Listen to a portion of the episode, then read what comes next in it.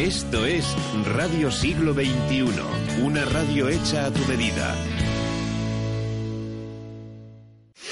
Rojo y negro con Alfonso Rojo.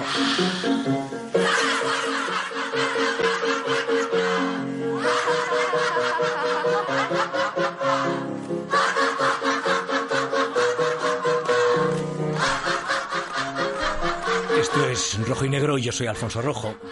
Y si en lugar de ser Alfonso Rojo fuera Felipe de Borbón, yo pediría ya la convocatoria de ese referéndum que tanto preocupa a una parte de la izquierda y al 0,2% de los españoles para decidir entre monarquía y república. Y creo, por lo que han publicado los periódicos de papel este fin de semana, que ganaría, que ganaría la monarquía y punto y final a esa asignatura pendiente de la que siempre va a estar colgado nuestro país. Y es que aunque la noticia del siglo ha sido la abdicación del rey, a una buena parte de los medios de comunicación solo parece preocuparles lo que sueltan por la boca Pablo Iglesias y el profesor Monedero, que se multiplican como setas por los platós de las cadenas de televisión.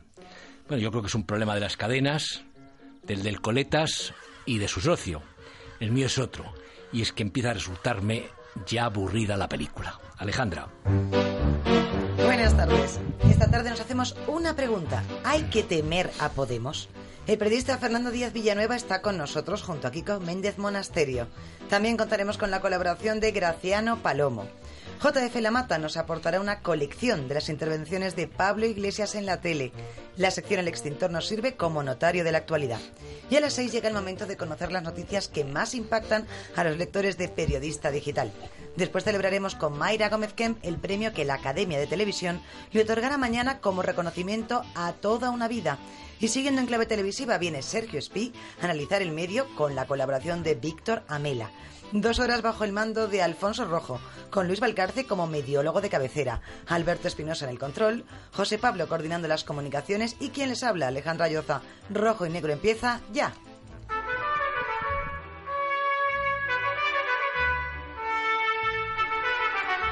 Bueno, yo a pesar de lo que he dicho antes, de que estaba aburrido de la película, yo no tengo nada contra Podemos. No le pedía a la gente así seria y responsable a los indignados que participaran en democracia, que fueran a contrastar sus ideas en las urnas, pues ya está, lo han hecho y la panda esa ha sacado un millón doscientos mil votos. Bueno, hasta ahí todo bien.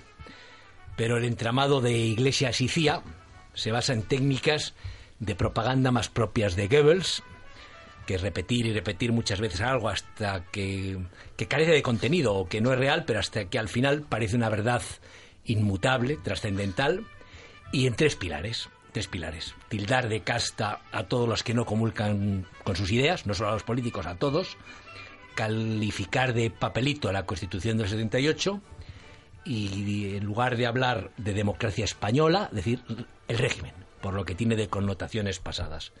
El resto de su programa, como han dicho desde Felipe González a Tamames y Dios lo digo yo, es un puro disparate. Bueno, ¿y vosotros qué pensáis de todo esto? Pues, Kiko. pues sucede en España que muchas tradiciones nos las saltamos a la, a la torera, nunca mejor dicho, pero hay otra de la que tenemos casi devoción, que es la de poner tronos a las causas y cadalsos a las consecuencias.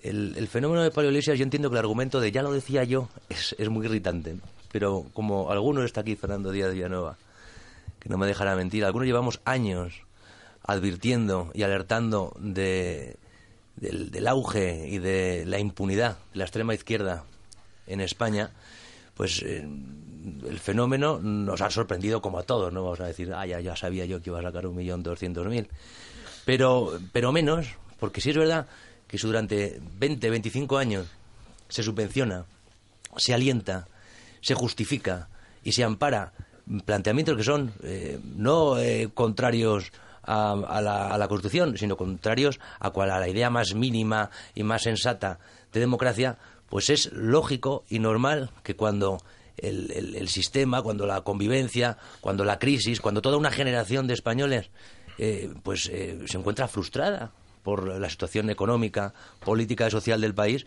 pues es lógico que la gente mire y busque una respuesta. Y estos señores llevan veintitantos años construyendo una respuesta. Digo veintitantos años, aunque parezca parezcan muy jóvenes, eh, la mayoría de ellos, el laboratorio de ideas eh, comunistas, leninistas de la Universidad Complutense de Madrid, en concreto de la Facultad de Políticas, lleva esos veintitantos años tocando todas las teclas, eh, buscando la tecla perfecta que conectase y que hiciese creíble su programa. Decía decías tú, Alfonso, lo de, lo de más propio de Goebbels, o directamente de Lenin, y es que es verdad.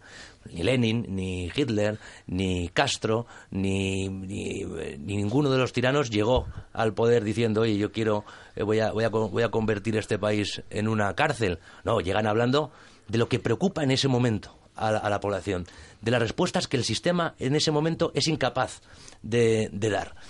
Y, y, efectivamente lo han encontrado en la crisis, lo han encontrado en el descreimiento total de la gente hacia un sistema político incapaz de regenerarse, incapaz de reformarse. Y la verdad es que yo creo que, que no es, como tantos dicen, una flor de un día, ni, ni, ni una, una, cuestión anecdótica. Yo creo que, que estamos ante una bueno, ayer, regeneración de ayer, la izquierda ayer, española. Ayer había una encuesta en un periódico, es decir, en contra de lo que se dijo, dice que la proyección de los resultados de las europeas no les auguraban nada grande, todo lo más un escaño a la escala nacional. Hay una encuesta del periódico de Cataluña que fiabilidad, bueno, pues dijo como periódico escaso, porque está vendido a quien está vendido. El mismo día en que se anuncia que se han llevado una subvención de 600.000 euros para hacer un suplemento quincenal de ayuntamientos, saca una encuesta, digo además curioso, en el que le atribuyen 58 escaños. Cosa que jamás ha tenido ni el Partido Comunista en la época florida de, de Carrillo, que llegaron a tener 34, me parece, o 24, ni siquiera en el momento máximo de Izquierda Unida. De, de Yo creo que también es una encuesta, Alfonso, que, que, recoge un poco, se apunta a caballo ganador, suele pasar... Ya, pero 58 escaños son muchos suele, escaños, ¿eh? Bueno, fueron mil entrevistas solamente. Eh, pero bueno, eso no, pues, no, deja de ser una muestra. Pues lo, lo, debieron hacer en, en, en, la comuna del Piojoso, porque si no, no tiene explicación. ¿no? lo, lo, de, lo debieron hacer lo hicieron de hecho unos días después de la unos días después de, de las elecciones. Todavía no, no, estaba la abdicación del rey. Y, y el dato no es solo los 58 escaños de Podemos es que el PP pierde 60 escaños. Bueno eso tampoco y el PSOE ¿eh? queda queda en 89 con lo cual eh, dicen eh, lo explicaba Kiko Kiko muy bien. Ahora el tema es por qué llegamos a esta situación porque bueno, dicen y, que Pablo Iglesias y si, y si, y si realmente tienen posibilidades de conseguir esos 58 escaños y convertirse realmente en la izquierda real del país. Yo creo que hoy, hoy no sé si en 58, pero hoy, hoy podrían dar un, un puñetazo sobre la mesa que haría, haría asustar a más de uno. Dicen que Pablo Iglesias es una creación de Fernando Díaz Villanueva. Yo digo, yo no es verdad. Es mentira. Se lo vamos a preguntar a él, pero es pero eh, yo creo que es una creación de, del PP y del PSOE. O sea, la, es quiero decir la eh, gracias al desastre en el cual han dejado esto, gracias a que han dejado este país como lo han dejado, gracias a, a, que están gangreneados de corrupción, gracias a la estafa de las cajas de ahorro, gracias a la fiesta de la burbuja inmobiliaria, Podemos se ha colado por una brecha que es la, la, estrechez de la clase media. Es decir, el, cortafuegos de los populismos de izquierdas suele, es la clase media. Donde hay una clase media fuerte, no se te cuela el populismo de izquierdas. Y, y la clase media está, está, está, está, jodida en este país. Y por eso se, por eso se explica el, el, el efecto, de, el efecto de Podemos. No sé qué, qué piensas, Fernando. Yo personalmente creo que es una bendición Así de claro. Pa, la, la... y para pa ellos estupenda. Bueno, para ellos magnífica. Ha habido cinco que ya mejor oh, que la cinco, lotería. Si multiplicas el sueldo anual de diputado europeo por cinco años, es como sí, si te toca un buen pellizco. Lo, lo dices porque te harán fijo en la tuerca. No, no, no, no, soy fijo ya en la tuerca. Vamos a ver. Creo que es una bendición por dos razones. La primera porque eh, ya era hora de que la izquierda diese la cara. ¿Vale? Que llevan demasiados años embozados. Y, y Podemos dar la cara. No se avergüenzan, no se esconden. Dicen las cosas como son. Os vamos a echar vamos a, al día siguiente a, a, echar al rey, al otro a, a privatizar, el, a nacionalizar el IBEX 35 al completo. Bien, es que van con el programa, de hecho es una declaración de intenciones, sí. si no revolucionaria, si al menos bastante bolivariana. Eso por un lado. Y por otro, porque por fin se puede empezar a hablar de ideas en la, en la política española, que la cosa está cauterizada desde los años 70. No se puede hablar de ideas, es una especie de consenso amorfo inodoro, inoloro, inodoro insípido, que no se puede hablar de nada, que realmente el PP y el PSOE piensan lo mismo, que las diferencias son de matiz. Y ahora realmente Podemos ha puesto ideas malas encima de la mesa y ahora se le tienen que contrarrestar. Realmente las únicas ideas que pueden contrarrestar las de las de Podemos o las liberales. Entonces, un gran momento para los liberales. Hay que verlo así. Porque los únicos que han desmontado el programa de Podemos han sido los liberales. Si cogemos parte del, de la- del, del programa del PP, es socialdemócrata, tanto como el programa de Podemos. No deja de ser una socialdemocracia con esteroides, ¿eh? No están diciendo de tomar el Palacio de Invierno, ni de implantar la dictadura del proletariado, nada de eso es. Es a donde lleva la socialdemocracia en la que Sí, pero ganas no le faltan. Ganas no le faltan, y en público no te lo van a decir. Ah, no, está claro, pero que digo que sobre el programa... Pero, pero no, eh, no se cortan un pelo, por ejemplo, a la hora de ir a reventar un acto de Rosa Díez o de llamarte fascista por A la ver, calle y eh, demás. Luis, Otra cosa es que se escondan. Yo le acabo de cambiar todo de decirles que yo soy el verdadero antisistema y no ellos. Ellos son más sistema, son los más sistema, quieren más de lo que hay, quieren más Estado, quieren más gobierno, quieren más funcionarios, quieren más impuestos. Son una versión, eh, eh, una versión, pues eso, recrecida de Montoro. No, ni más ni menos. Es que es así. Y se me ponen, se me, me miran todos con una cara como si hubieran visto al demonio, pero es que es la verdad. Bueno, para ellos, evidentemente, los liberales somos su demonio. Porque queremos nuestro modelo social es completamente distinto. Más es buena, es un buen momento porque nos va a permitir explicárselo a la gente. Especialmente a la gente joven, que es a la que menos le interesa el socialismo. No, y además os va a permitir hacer historia, porque sería la primera vez que unos planteamientos liberales logran detener una revolución eh, populista y, y bolivariana. La primera vez sería.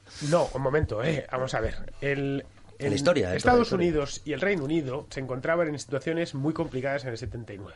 Más el Reino Unido que los Estados Unidos. Vamos, Alfonso se acordará de aquellos años y nosotros éramos, desde luego tenía ¿Te cuatro cinco refieres a esa años. revolución liberal de Thatcher Me y Reagan refiero- me que, refiero- acabó, que acabó con más Estado del No, que no, no, no, no, vamos a ver, me refiero a que, a que en aquel momento, el invierno del descontento del 79 en, en el Reino Unido, el, el país se encontraba con unos sindicatos eh, que estaban totalmente revolucionarios. La izquierda laborista entregada, medio entregada a la URSS, vamos, de una manera descarada además. Eh, el comunismo estaba en una época buena. Bien, eh, en aquel momento las ideas liberales consiguieron dejar unos huevos en el Partido Conservador, que a su vez hizo luego una revolución, que ha hecho de Inglaterra el país más rico de Europa y el más libre de Europa. ¿Vale? Y Estados Unidos se salvó y andaba con, con inflaciones de dos dígitos, con la gente yéndose del país, etcétera, y se salvó y tuvo y ha tenido 30 años de crecimiento continuo. Estamos de acuerdo, Fernando. El, tema yo Sí, creo pero aquí el problema es que yo no veo ni un Thatcher ni un Reagan eh, por ningún lado. Si tú lo encuentras, Fernando. No, no, no, no, pues, no, pero lo importante es que ahora se, abre, ahora se abre el debate. Es decir, cuando te han venido con lo de la renta básica, yo vengo oyendo lo de la renta básica desde hace 10 años. Y leyendo eh, papers y de todo. La de renta básica. De hecho, en el Instituto Juan de Mariano lo hemos rebatido muchísimas veces. Porque como nadie sabía lo que era, bien, ahora tenemos un partido que pide la renta básica. Y la pide y más dicen que le salen los números. No sale ningún número, por explica, supuesto. explica lo que es la renta básica. La renta básica es que todo ciudadano, por el mero hecho de haber nacido, tendría derecho a partir de los 18 años o los 16, lo que decrete el gobierno, a un ingreso fijo, eh, un ingreso universal eh, y vitalicio. 600 euros. De entre ¿no? 600 y 1000 euros, dependiendo del Hoy tipo tengo que que un partido que, que, que ofrezca 2.000 y ya está. No, claro, te- evidentemente la renta tendría todo el mundo esos ingresos en una moneda deflacio- eh, eh, inflacionada y, y envilecida, que no valdría nada. Es como si te pagan ahora mismo el sueldo en, en bolívares venezolanos, ¿no? Nadie lo quiere. Eh, yo quiero el, que el sueldo... Es decir, el, el- el problema de esta gente es que no entiende la naturaleza de la moneda. Bien, pues los únicos que han conseguido desmontar la tontería esa de la renta básica han sido los liberales. Así, dicho. Juan Ramón Rayo al día siguiente les estaba haciendo, se lo estaba desmontando. Bien, como esta idea, muchísimas más. Es decir, en cierto modo ha llegado nuestra hora. Porque ha llegado la hora de las ideas. Y se acabó este consenso boborrón democristiano, socialista del año 78, en el que todos sí, sí, sí, jojojo, todos a trincar, todos a enchufarse al presupuesto. Ah, pues ya no da más de sí. Entonces lo de, lo de Podemos por fin llegan, por fin dan la cara, por fin se enseñan, estas son nuestras ideas, rebátanoslas bien, pues las vamos a rebatir. Pues son ideas malas, son ideas que conducen a un país a la esclavitud. Dos reflexiones quisiera hacer para que nos, nos alumbrares un poquito más. Una, si los medios de comunicación eh, le hemos hecho un gran favor porque entramos fácil al trapo. Hoy, por ejemplo, había un montón de diarios digitales que ya hablaban de cómo sería un gobierno con Podemos al frente. Recordaban a los lectores que la edad de jubilación sería con 60 años, por poner un ejemplo, que no habría toros, desde lo más anecdótico hasta lo más importante, que permitirían la ocupación de viviendas si las personas son necesitadas y ocupan casas vacías de bancos rescatados. En fin, ya se estaba montando todo un mundo ficción. Eso por un lado, el papel de los medios. Y el segundo punto, eh, ¿será al final una crisis interna de Podemos lo que no le lleve a esos 58 escaños? Porque ya las bases se enfrentan a sus fundadores para exigir democracia interna y hay malestar, especialmente en el círculo de lavapiés. Pero tiene, tiene lógica. Es decir, esto se montó sobre una idea. eh, vamos, yo lo recuerdo cuando, cuando empezaron en el mes de enero, con mucha ilusión y con muchas ganas. eh, producía mucha ternura verles como estaban de ilusionados, ¿no? Eh, ilusionados para un mal fin, que es el de implantar en España un Estado socialista, pero eso no quita el mérito que tenía de esos chavales, en los círculos, los veías por Madrid. Ellos realmente se tragaron el cuento de la cosa asamblearia. Pero claro, eso es ingobernable. Y hace totalmente... Ese fue el fracaso del 15. Claro, es una cosa disfuncional, no, no porque no se toman decisiones. Al final el partido solo existe un modo de partido, que es el que inventó Lenin, el partido secta, como, como funcionan todos los partidos del mundo. Es un partido donde existe una jerarquía, donde existe unas... Eh, unas decisiones tomadas arriba y que se obedecen por debajo. Pero yo creo que ahora ya tienen al Trotsky que va a hacer la limpieza del partido, que es monedero. Sí, pero es que tienen un problema. el, que se los va a limpiar, el que tú, puedes se los va a a todos es monedero. Tú puedes tener, el partido secta de Lenin empezó a funcionar a partir del 17. Hasta el 17 allí se apuntaban cuatro iluminados, ¿vale? Cuando agarró el presupuesto. Es decir, tú puedes, tú puedes imponer, tú puedes construir una jerarquía remunerada cuando te has enganchado los presupuestos. ¿Vale? Y el problema de las elecciones europeas es que aparte de lo que el botín, digamos que se limita exclusivamente a los escaños, que es poco. No es lo mismo que si eh, pongamos por caso que ese millón doscientos mil votos lo tienen en municipales y regionales. Imaginaros lo que hubieran podido enganchar de concejalías, eh, consejerías, puestos de asesor, etcétera, ¿no? Es ahí es muy distinto porque puedes tener, a fin de cuentas, la política es servidumbre y la política es clientelismo puro, ¿no? Y más un partido como un partido como este más que ningún otro. Entonces, ¿cómo van a comprar esas voluntades? ¿Cómo van a hacer que la secta esté porque Izquierda Unida, a ver, funciona eh, igual que el PSOE y el PP. La gente obedece al jefe porque el jefe le da de comer. En el momento en que se les le dejan de dar de comer, se rebelan lo que está pasando en el PSOE ahora mismo es claro, todo el mundo está hablando porque no porque no, no puede repartir. Bueno, Kiko, ¿tú, ¿tú cómo lo ves? Ah, preguntaba Alejandro por el tema de los medios. En este programa hemos hablado ya de, si los hemos engordado o no los hemos engordado.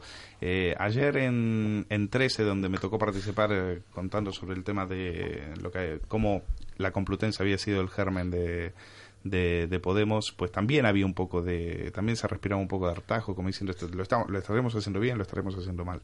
Eh, tú que estás, que estás en Intereconomía y que de alguna manera Intereconomía también tuvo, tuvo parte de culpa en, la, en engordar a, a, Podemos o a, sus protagonistas. ¿Tú cómo lo ves? Bueno, yo creo que los, los medios de comunicación, con el olfato de, de, los periodistas, al final van buscando mm, eh, los, los, eh, los, eh, los enclaves que verdaderamente está pidiendo, está demandando la sociedad.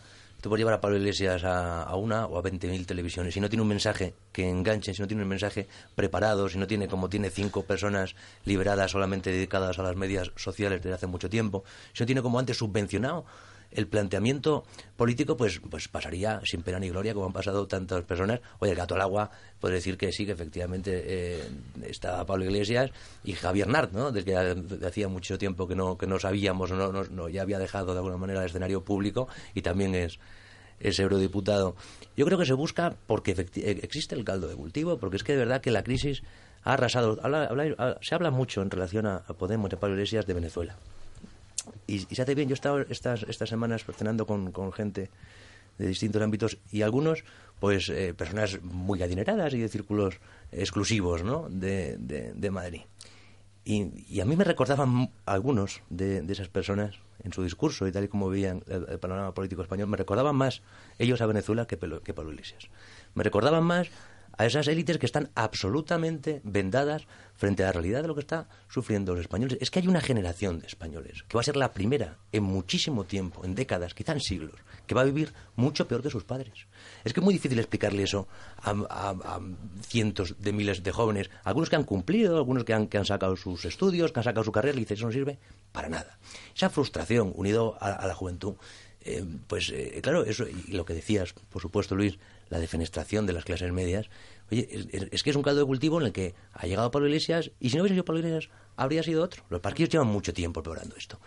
Esto de Pablo Iglesias, esto de Podemos, no es un fenómeno mediático, es un fenómeno político. Es un fenómeno de mucha gente mm, pensando, estudiando y trabajando para que esta eh, regeneración de la izquierda, por el único sitio por el que pueden regenerarse, por más izquierda, haya sido posible. El, el 11M, desde el laboratorio de políticas de, la Complutense, hasta ellos mismos lo sacan, por supuesto, con sus libros subvencionados, por los pagos entre todos, cómo montaron ellos el 13M. O sea, no es el 15M, estoy hablando del 13M. ¿Os acordáis de aquellos eh, mensajes cuando todavía era novedoso que te llegaban a través de SMS o los primeros correos electrónicos del no a la guerra y del nunca más? Ya estaban investigando, y lo, cuentan ellos en un, en, un, en un, doctorado, ya estaban investigando cómo es posible eh, influir eh, hablaban de, introducirse, como se ha introducido en las, asociaciones vecinales, perdón, y cómo era posible crear caldo de cultivo y generar ese 11M 12M, 13M, después fue una, una carga eh, política, intelectual grandísima dentro del zapaterismo. El zapaterismo se entregó a eso y, giró en, en- dos ejes políticos. Uno, el fin de la convivencia, la vuelta al revanchismo y al gracivilismo, que Zapatero puso el cadáver de su abuelo, lo recordemos, encima de, la tribuna el día de su investidura. Y después, el- una reedición del Frente Populismo en el que, es una cosa para analizar muy, muy, muy ampliamente. ¿Qué tienen en común los burgueses eh, que salen de misa, catalanes y vascos, con los señores de Podemos? Vamos a, a ir con el extintor de la mata que les pido por favor que lo escuchen atentamente y luego lo y luego lo debatimos. Juan Francisco Lamata, ¿cómo estás? Muy buenas. Muy buenas a todos. La primera vez que oímos hablar del señor Iglesias y su gente fue con la polémica hacia el 2007 con Televallecas Teleca, programa que se grababa en la Complutense pero que emitía sin licencia. Esperanza Aguirre quiere cerrar esta cadena, pero estamos acostumbrados a resistir y vamos a seguir haciéndolo. Por entonces, hasta doña Marta Nebot, reportera de Globomedia para 4, recriminaba a políticos del PP que dieran canales a Jiménez Los Santos y a la vez no legalizaran Teleca. Es injusto decir que ha adjudicado una tele, ha adjudicado muchísimas Hombre, teles. es que hay gente como los de Vallecas, Pero Teleca, pero- que llevan 10 años y no les ha tocado. En aquellos programas de televisión se daba cobertura especial a las huelgas en las que se animaba a la violencia. Era una guerra, como decía el señor Iglesias en la huelga de 2012. Para nosotros una huelga no es un gesto, una huelga no es una manera de medir un estado de opinión, una huelga es una guerra. Y su colega, el señor Errejón, iba en la misma dirección. Todo sindicalista y todo el que ha hecho un piquete sabe que es que una huelga es una confrontación. Y por tanto, toda posible violencia, generalmente contra los objetos y no contra las personas, que los huelguistas puedan poner encima de la mesa, las huelgas se ganan generalmente en los piquetes. Para estos chicos, las fuerzas de seguridad, la policía y demás eran malos, y en cambio los terroristas les merecían más simpatía.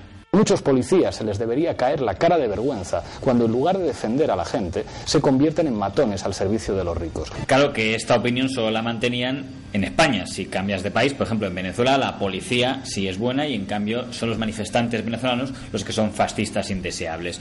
Pero no sigo por aquí porque sueno a argumentario pepero. Además, el señor Iglesias hay que recordar que también tenía su corazoncito hacia gente del PP, en especial si, si, es rubia y es delegada del gobierno de Madrid. Cristina Cifuentes, la delegada del gobierno en Madrid, es rubia, pero no solamente rubia. Culta, rubia, liberal, con cinco tatus y del Partido Popular. Con eso me hubiera bastado para invitarle a salir. Cristina, no te voy a pedir que salgas conmigo, pero te voy a pedir que me invites a tu casa para que veamos en el sofá de tu salón de Wire juntos. Lo más llamativo del señor Iglesias es que desde el principio dejó claro lo que eran para él los medios de comunicación. En octubre de 2012 anunciaba en su videoblog su hoja de ruta mediática. La gente cree que se milita en los partidos o en los colectivos políticos y no es verdad, la gente milita en los medios de comunicación. La gente con cierto compromiso, con cierto interés político, asume como referencia a un medio. Y la gente es de la razón, es del país, es de la cadena SER, es de la COPE o es de Intereconomía. Mucho más que de los partidos, porque al fin y al cabo son los medios los que construyen los discursos.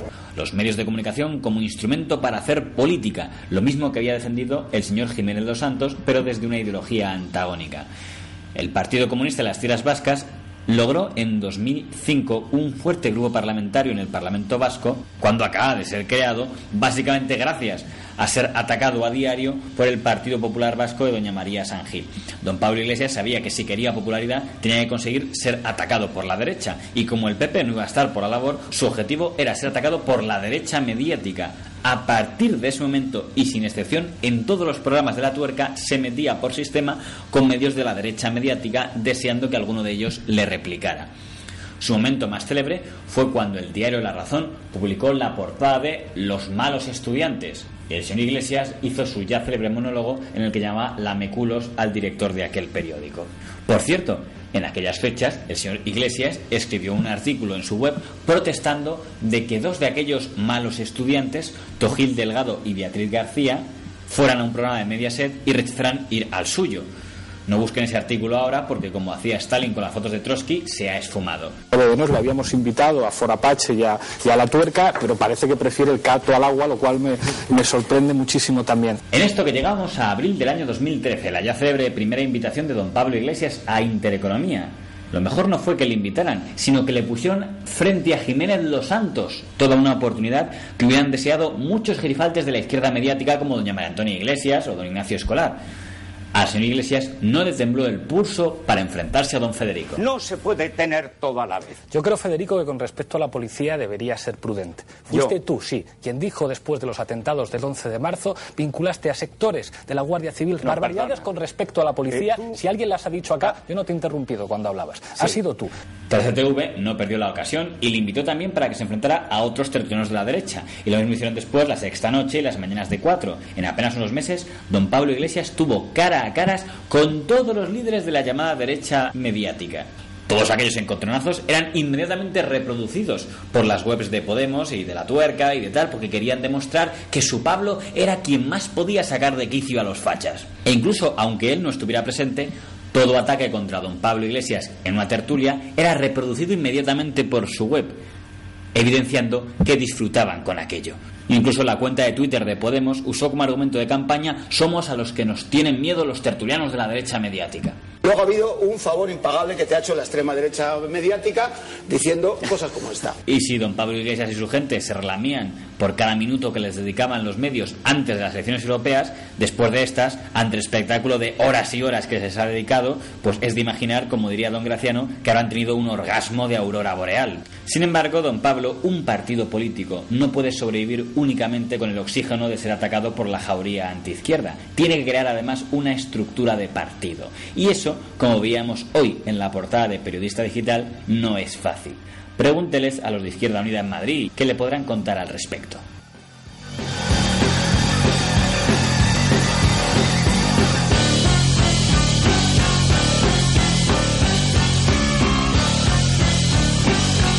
Rojo y negro con Alfonso Rojo. En Radio Siglo XXI hay opinión, información, humor, música, deporte, todo, pero a nuestra manera. Ven, síguenos, tenemos cobertura total. Estamos en Internet. Oye, ¿es verdad que ha vuelto José Antonio Avellán? Sí, es cierto. ¿Cuándo puedo escuchar al baby? De 6 a 11 de la mañana. ¿Y en qué emisora está Avellán? En Radio Siglo XXI de radio4g.com. ¿Por fin regresa la jungla? Llega algo mucho mejor. Ya está aquí la Jungla 4.0. La jungla, vuelve la jungla 4.0 cada mañana a partir de las 6 en Radio Siglo XXI. No me falles, te espero. La Jungla 4.0 con José Antonio Avellán. De lunes a viernes de 6 a 11 de la mañana en Radio Siglo XXI. Cada noche sale el búho en Radio Siglo XXI. No, no, una propuesta. Término medio. Una propuesta profundamente sensata. De Fabián Estapé, ya lo decimos todo. Fabián que entraba con una botella de whisky siempre en las clases y con una camarera que le servía. Yo fui alumno suyo y es una escena que nunca olvidaré. Entonces, él solicita en el ingreso de España, de la España franquista, en el entonces llamado Mercado Común, envían un, un dossier pesadísimo, esto lleno de datos, de, de informes, de, de una bronca administrativa eh, llena de sellos, etcétera. Envían eso a Europa y al cabo de un mes se lo devuelven al pobre Fabián que nos contaba en clase, dice, claro, y nos lo devolvieron por exceso de franqueo. Correos. El búho con Mariano Alonso. De lunes a viernes de 11 a 12 de la noche en Radio Siglo XXI. De 8 a 9 hablamos de actualidad. La última extravagancia de Central Park en Nueva York es un club de mujeres que quedan para leer en toples. De 9 a 10, tertulia deportiva. Yo no sé de dejar nada a media así pendiente. ¿Ah, no? No. ella sí que viene ya preparada para Sí, sí. la sexóloga. Y al filo de las 11 empezamos a prepararnos Llega el momento perfecto del día. Yo he venido aquí por esto solo. para terminar subiendo la temperatura. Pero fijaros que no hay mucha diferencia entre un orgasmo y una crisis epiléptica, ¿eh? Hombre, no espumean por la boca. Esto es Nada que ver. Tres horas de radio imprevisibles en Radio Siglo XXI, de lunes a viernes, de 8 de la tarde a 11 de la noche, con David Agüera. En Radio Siglo XXI hay opinión, información, humor, música, deporte, todo, pero a nuestra manera. Ven, síguenos, tenemos cobertura total. Estamos en Internet.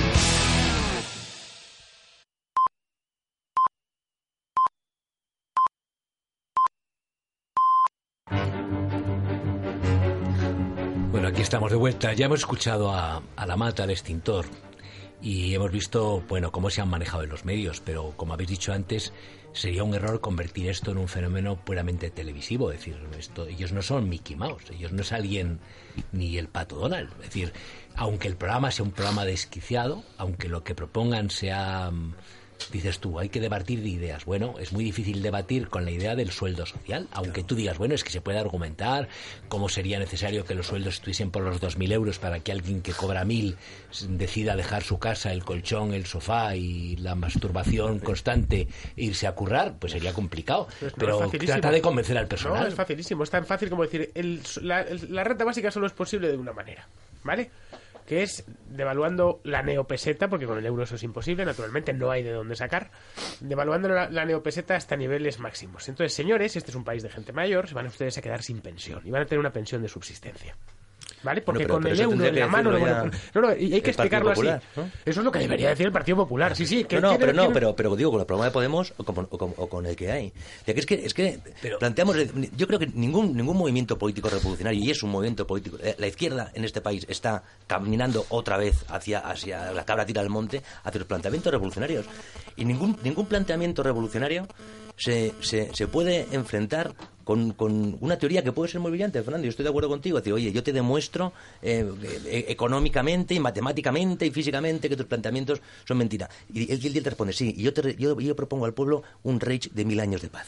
No, pero y la sí, gente pero- quiere un rage de mil años de paz. Pero, pero Kiko, que, da que eso de que, eh, con, que la razón se impone y los argumentos está bien en ciertos círculos. No, eso- eso me España es un país absolutamente convencido de que el dinero público lo sacan los ministros de, un, de un caldero. Claro, a eso y me de que no hay más becas porque ver se guarda el dinero para él. Creen que, de verdad, creen que el presupuesto es algo que el Al- gobierno al- reparte como al- quiere, Alfonso, el tema de la deuda, que una de sus propuestas estrellas es el impago de la deuda, ¿vale?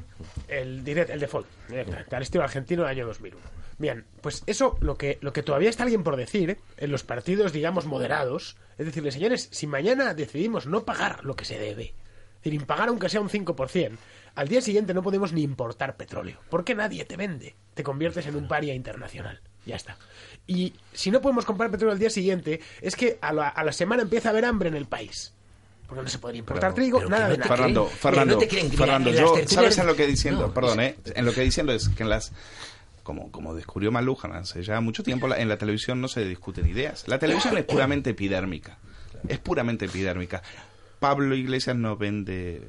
¿Qué vende? Malestar.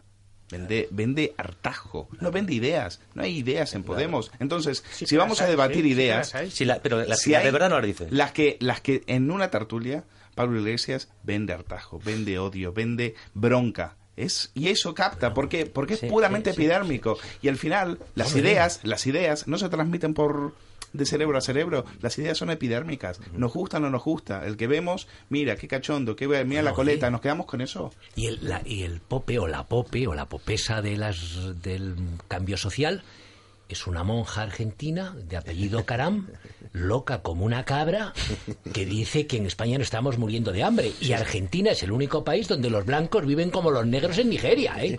Te puedes encontrar blancos buscando en la basura. No hay otro país del planeta. ¿eh?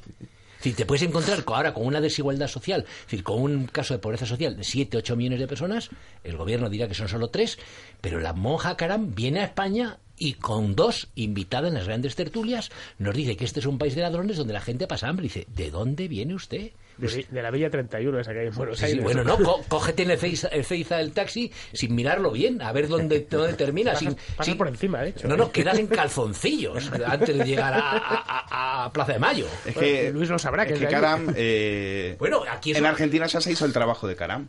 O sea, en Ar- ellos, ellos no construyen, ellos destruyen, te dejan un país en ruinas luego gobiernan sobre ruinas. Claro. O sea, el trabajo en Argentina ya está hecho. Ahora hay que venir a, a traer ese experimento aquí a España. Ese es el No, objetivo. porque las ruinas ya las ha dejado el, el- fundamentalmente el zapaterismo. Ya están las ruinas de, de España. Es España tiene una, es una nación fuerte, está dentro de la Unión Europea, tiene, España no tiene está en ruinas. mecanismos. eh. España sigue siendo un gran país. Sigue Sí, siendo es un gran país. Camino, está eh, a mitad de Sigue camino entre el país. G20 y el Estado fallido. Sigue siendo un gran Exactamente. país. No caigamos en el discurso- en el es discurso de. Caram y demás. Es mentira. España sigue teniendo una clase empresarial potente, sigue sigue, sigue siendo el décimo país del mundo, eh, sigue teniendo una clase media, aunque de pauperadilla, pero. Hay 150 es decir, municipios en el País Vasco y en, y en Navarra que han votado a una opción marxista-leninista y terrorista. Bueno, y decían es que- los tecnócratas lo que decían, no, esto es un gran país y aquí mirad la balanza de pago, Que el IBEX no. 35, decía, además, ya dejadles, dejadles que, que gestionen. Y además esta, esta gente, cuando, en cuanto gestionan, se desinflan. Pues han duplicado los, los municipios. Sí, es que está- Es decir, pero ¿cómo No, se puede decir en, un- en un Kiko, país donde Gallardón, es que que, ha Bildu- gestionado Madrid, después revalidó y, ha- y ha Eh, dejado la, Kiko, una- la- Kiko. la ciudad más endeudada del mundo? Bildu en el País Vasco La- es marxista-leninista. La ¿eh? tecnocracia, la tecnocracia ha olvidado un planteamiento fundamental y es que las ideas tienen consecuencias. Sí, tanto que las eso, tienen, sí, eh, eso, que dio lugar a la revolución conservadora de la que hablabas antes, revolución No, conservadora. tienen, no tienen, tienen, tienen consecuencias muchas. Las ideas lo, que tiene, lo que tiene que hacer... Y el haber construido, perdóname, acabo, Fernando, el haber construido un sistema político eh, hablando de centro, cuando solamente existía un polo en la izquierda, pues nos ha llevado a esta deriva permanente hacia la izquierda. No podemos buscar el centro de la moderación, donde yo creo que está la mayoría de los españoles, en el entendimiento, en la convivencia, en la diversidad nacional. No podemos construir eso cuando, en cuando políticamente, en el pensamiento político, en los medios políticos, en los debates políticos, en los líderes políticos, solamente existe el centro y la izquierda. La izquierda, bueno, la deriva del centro ha sido, eh, ha, ha sido inevitable. Alfonso Guerra decía de la derecha, de este PP, que, ya, que además después de los resultados, de, dijo Alfonso Alonso, había que centrarse más. Claro, decía, ¿de dónde vendrán algunos que llevan 30 años caminando hacia el centro y todavía no han llegado? Sí han llegado. Y lo han sobrepasado. Pero es que España necesita, le urge un planteamiento, que además lo dijo el propio Mariano Rajoy, oye, los liberales y los conservadores que creen su propio partido. A España le urge un polo a la derecha para poder volver a centrarlo, para que haya debate de ideas, para poder contrarrestar el populismo de izquierdas y para efectivamente llegar a un, a un consenso de convivencia que no nos lleve a un régimen bolivariano. Sí, pero a mí no me sirve de nada la FAES. A mí no me sirve de nada la FAES cuando, cuando, cuando, el, cuando el señor Aznar se mete en, un, co- en el primer consejo de administración que, que, que le, que le pongan en delante. A ver. es decir, Sí, bueno, a mí, a ver, mí no me sirve de nada tener... un salto. Claro. Sí, sí. A mí no me sirve de nada tener un laboratorio de ideas como la FAES con gente muy respetable y demás, si después sus propios líderes hacen lo que le da la gana y hacen y viven como socialdemócratas con el puro y la copa. A ver, España todavía es un país de propietarios, de pequeños propietarios, ¿vale? Montar una revolución bolivariana sobre un país de pequeños propietarios cuya edad media es de 50 años es complicado, ¿vale? En cambio, esas, esos pequeños propietarios con una edad media de 50 años, que es la, la- la población en España, si cogemos, la, si cogemos la pirámide, lo que más hay es gente de 50 años, no nos engañemos, La las edad grandes media son generaciones... 43 años, la edad media del ciudadano Sí, pues entre 40 y 50, efectivamente, esa franja de edad. Es decir, de, de los que nacieron entre 1960 y 1970, que es cuando fueron los, los baby boomers españoles, son de los 60. Bien, eh, para ese, ese público está esperando eh, mensajes que no son los de Pablo Iglesias. No nos engañemos. Lo de Pablo Iglesias funcionaría bien en una república bananera, donde tiene descamisados, donde tiene ranchitos alrededor de la ciudad, donde tiene de verdad gente muerta de hambre. No, Pero es que en. España no hay de No, eso. no, Fernando, yo lo vi en Argentina. Yo te puedo asegurar que los tíos que compran ese discurso son tíos de clase media que han hecho con tres carreras, con dos másters y demás. O sea, todos los que están ahora con Kirchner fueron profesores míos. Eran montoneros, iban en el autobús. le- los veías y le dabas una moneda pues te daban lástima. Pero eran tíos sólidamente intelectuales. Y eran tíos que vivían dignamente. ¿Sí? Y lo que hizo el kirchnerismo, que es una rama del peronismo, como tantas otras, el peronismo tiene la, la virtud de camuflarse frente a la idea de moda en ese momento. Y la idea de moda en ese momento era Chávez. Aparte, venía Chávez y encima te ponía el dinero sobre la mesa para que hagas la campaña. Facilísimo. Y todos detrás de ellos. Eh, eran profesores míos. Ahora son ministros, dirigen cadenas de televisión, tienen bancos, manejan Repsol, manejan lo otro. Es decir, tienen todo el poder. Y eran tíos dignísimos, sólidamente intelectuales. Eran tíos que no, no estaban en- eh, viviendo en una cueva. No se morían de hambre, ¿eh? Y tú sabes bien, Fernando, que en, los momentos de turbulencia, en los momentos eh, eh, de, como, está pasando, está llegando a pasar en España, de cierto vacío de poder, de cierta eh, estupefacción, de cierta perplejidad de las personas, son las minorías organizadas y convencidas las que se llevan el, el gato al agua. Es decir, la gente que tiene algo, algo que ofrecer. es una basura, es un horror, ¿por qué es no pagar la deuda? Va, ¿Y qué me va a ofrecer el Partido Popular? ¿Por qué no dice el Partido Popular que no vamos a cobrar las pensiones? ¿Por qué no lo dice? Porque es verdad. Oiga, a, a- a esa clase, a, a ese, a ese, eh, a ese baby boom, no vais a cobrar las pensiones. Estáis seguir, seguís pagando la seguridad social. Y si eres, y si eres un, un, traba- un, un em- pequeño empresario, van a tener que pagar, cotizar la seguridad social para que en teoría esa persona. Y no van, no vamos a cobrar las pensiones. Es decir, pero son incapaces de decirlo. incapaces de Claro, es que frente al populismo y frente a la demagogia hay que, hay que enarbolar verdades que a veces son muy duras de explicar. Pero, pero claro, y, y, es- y el Partido Popular ha demostrado hace mucho, muchísimo que tiene de todo, excepto valor y audacia política. Y hace falta un convencimiento, es decir, los profesores de la Complutense, por ejemplo, dicen que no les entregan, hay muchos estudiantes estudiantes que no les entregan los trabajos, porque son chicos que están con, con, con la asociación Contrapoder, que son los militantes monjes de, de Podemos, que están ahí full time, dejándose la piel y a veces sin cobrar nada. A mí, a mí yo no le creo, pero a mí- yo de- veía mucho voluntario. Hay muchos chicos que trabajan en los programas de televisión y tal que lo hacen por amor al arte porque creen en eso. Entonces, de alguna manera, si tú no tienes gente que cree, francamente, a mí la- las ideas liberales me parecen fantásticas. Pero yo lo que quiero es gente que las ponga en marcha. Y gente que se las crea. Gente que se las crea. A mí no me vale que me hagan un seminario de ideas liberales y después Y vas gente- a Génova y, y- te encuentras lo que y te gente que esté dispuesto a que su nombre y, su cara eh, a veces pues quede proscrito o quede o quede lapidado en la opinión pública. Es que es que esta gente tiene dos caras. Una la de la democracia y tal y otra la suya la verdadera cuando rascas. Pablo Iglesias ha dicho la democracia es gamonal. Y es verdad ellos entienden que la democracia es gamonal. Y en gamonal donde el Partido Popular por cierto en las últimas europeas ganó en Gamonal, los vecinos que han votado al Partido Popular se han quedado sin porque se han quedado sin el aparcamiento. Yo no sé ni lo que iban a hacer allí. Con la con aquella parking, con- público, con el parking sí. se han quedado sin dinero porque unas personas se pusieron a quemar contenedores y dijeron por aquí no. Y el alcalde se cagó. Y el alcalde se cagó. Y en Barcelona el, El alcalde, alcalde del el- PP. y el alcalde del PP. Sí. Y, de- y en Barcelona el alcalde exactamente igual. O sea, es decir, oye, y Eso en- tiene y- en común. Y claro, eh, no, Todos claro, se cagan. Claro, es que es que frente a minorías, claro, pero es que es muy es clave ese ese ese, ese problema de, de estomacal que tienen porque frente a minorías organizadas y decididas y con un planteamiento político que puede ser lo, lo- lo más extravagante que tú quieras, pero que es un planteamiento político, no puedes anteponer la nada. La CEDA, a por los 300, ¿qué van a hacer? Van a decir eso, ¿no? Que era lo que decía la CEDA en el periodo 36. Venga, vamos a por los 300, que si no viene el Frente Popular. Pues vendrá el Frente Popular. Virtual, ya existe. Fernando, tú les conociste bastante bien. Eh, ¿Cómo eran? Cuéntanos un poquito cómo fue, cómo fue la evolución. Vamos, yo lo vi, lo he visto desde fuera porque yo nunca he pertenecido a ese mundo, sino como Un poco sí. Un poco en tu juventud, un poco tuviste Bueno, una época, vamos a ver, Fernando, la verdad. ver, sí, cuando era pero muy jovencito, pero muy jovencito. ¿Vale? Yo soy perroflautólogo, para empezar, ¿vale? Primera autoridad nacional en perroflautología. Autor de la única, el único diccionario sobre perroflautas que hay publicado en lengua española. ¿Cómo se ¿Vale? llama? Ya dilo. En la enciclopedia perroflauta. Que lo pueden Por comprar en Amazon. euros y medio, uno lo tiene en Amazon, Por disponible. supuesto. De la A a la Z, todo lo que tiene que saber. Cualquier persona que se.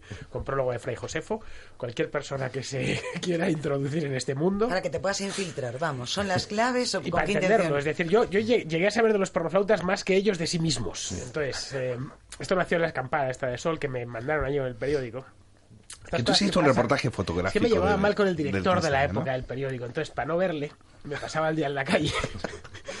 y entonces descubrí en esos días que, que había, se había montado esto. Y dije, pues ya está aquí, es fenomenal, porque pues, mando una crónica todos los días. Y la mando desde remoto, desde la cafetería del Corte Inglés, la enviaba con el pinche USB y tal y cual, con las fotos y no sé qué. Y claro, me- la, la historia me dio dos meses de trabajo. Porque desde que empezaron hasta que se terminó de No desmontar todo fue hasta fotos. julio, ¿no?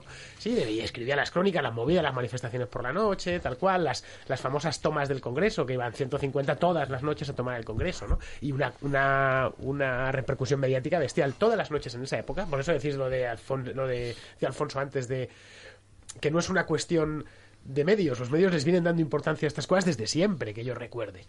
150 eh, acampaos en sol, a veces algunas noches menos, iban todas las noches durante el mes de junio de 2011 por la calle, eh, la de los Jerónimos, la esquina con Cedaceros, se apostaban allí y se quedaban ya hasta las 3, las 4 de la mañana. Vamos, está Rodrigo Gavilán, Luis Losada y un montón más de, de- de testigos porque hacíamos la imaginaria allí todos juntos, ¿no? A ver si pasaba algo y no pasaba nada, pero es que te pedían de las redacciones ese material, porque era lo que más se leía. Pues lo mismo con lo mismo pasado después. Porque picamos, picamos porque era lo que más se leía en el Y Meneame. además, a- y además a Rajoy le y picamos interesaba como estas cosas. A Rajoy, a le interesaba fragmentar la izquierda. Con una izquierda fragmentada, él va a ganar siempre, ¿vale?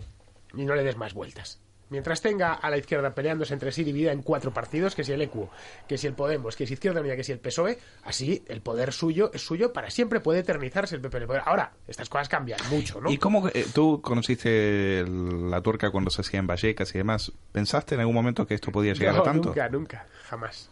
En serio, yo, pe- yo pensaba que esa era una afición mía, la de que me gustaban estas cosas. A mí una vez no. Monedero me dijo que eran voluntarios, pero ahí detrás hay una productora que se llama Con la mano izquierda, eh, Sí, tienen cámaras robot, en, por ejemplo, en, en la redacción del Diario Público donde graban la tuerca, Está tienen cámaras bien. robóticas, tienen tres sonidistas, eh, tres de producción, ahí hay mu- ahí hay dinero. A ver, la, la tuerca realmente está ¿Cómo bien ahora. ese salto de La- la- Vallecas re- realmente a está Gran bien- Vía, no? Está bien ahora, este último año. Ha estado muy bien ahí la Gran Vía, en la- el diario público, que eso supongo que lo pagará el diario público, que hasta preparó un... Como sabéis, bueno, público, sabes que público es la creación del marido de Carmen Chacón, todo Sí, este grupo mediático, y tienen un momento de gloria que es el momento en el que viven a la sombra del zapaterismo, de Zapatero directamente, Claro. porque es Zapatero quien le da a Roures, quien decide darle a Roures, por consejo del marido de Carmen Chacón, quien Barroso. decide darles el canal en abierto que era la sexta. Eh, a la sexta y entonces cuando to- cuando gana Zapate- cuando pierde Zapatero las elecciones y la teta de la vaca deja de, de ser mm, de manar decir, ya no hay manera de ordeñar la teta de la vaca ellos reducen el tamaño pero yo creo que conservan cierto músculo financiero en torno a público Sí. y para mantener lo que tienen allí no hace falta mucho es una web que Y está la, bien y la hace muy bien, ¿eh? Sí, Si sí. se ve, está muy bien hecha. es una- son muy profesionales, son buenos periodistas. Ves cómo, cómo Sí. trabajan, cómo lo tienen montado. Bayo, que es el director, es un buen periodista, un tipo con experiencia, con, con oficio y demás, ¿no? pero yo creo que son los flecos del zapaterismo Es lo que queda, sí, en cierto No, pero modo. es que Sexta- Radicali- Sexta- No, nunca se- eso sí, ¿eh? Yo ahí déjeme hacer una corrección, porque el tema lo, lo he investigado un poco. Eh, las relaciones con Zapatero nunca han sido. Pues al Zapatero- final, sobre todo, no fueron buenas. Mira, te Zapatero, ¿quién es recuerdo, te recuerdo. Eh, la verdad que el periódico no es un. Dentro de lo que era Barroso y compañía, la, la creación de público trajo, trajo mucha discusión. Por ejemplo, Contreras no lo quería. Contreras decía que era un. A Contreras le ofrecen que la sexta entre en el, en el, en el capital y dice que no. Eh, Contreras se entera de la eh, Barroso puentea a, a- a Contreras y habla con y habla con Roures porque era Barroso lo que quería era un medio que le doliera a Prisa al país y a Rubalcaba que es su enemigo o sea si no entendemos que el enemigo de Barroso es Rubalcaba no se entiende la política mediática de todo el es zapaterismo enemigo de su mujer. ¿Eh? entonces entonces ahí has introducido un elemento importante Pero no siempre fue su enemigo. eh, ahora, el tema... eh, con lo cual, público fue una obsesión de Roures, no de Zapatero. Fue una obsesión de Roures. Roures quería un periódico, creían en un periódico aquí en Madrid. Quería un periódico, una fuerza, de un, nacional, algo sí. de influencia en Madrid. Y, por supuesto, Zapatero dejó hacer, encantado. Pero, mm, pero era más que todo un tema, una, un- una, una obsesión de, de, de Roures. Por eso no lo deja morir. pero- pero por no eso no lo deja morir. ¿no creéis que- Pero las, re- las tensiones de cuando tú hablas con ellos y, y te dicen, pero ustedes eran el diario Zapatero, y ellos te dicen, pues no habernos dejado morir. Claro, Porque del Pero 2009 en adelante eso, nos dejó sabes, tirados. Nosotros tenemos la experiencia por periodista digital de lo complicado, bueno, y hay aquí gente que ha estado en el grupo de Intereconomía, lo complicado que es mantener... Pero si lo financiaban con televisión española, No, Alfonso. En si su, Roures, si en su momento, pero digo, ¿y ahora?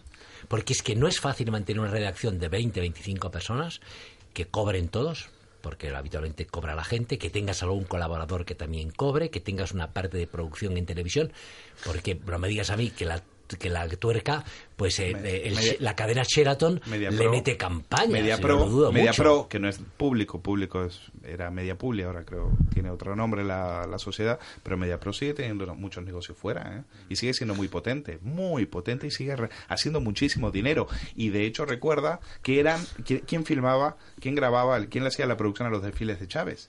Se los hacía Roures.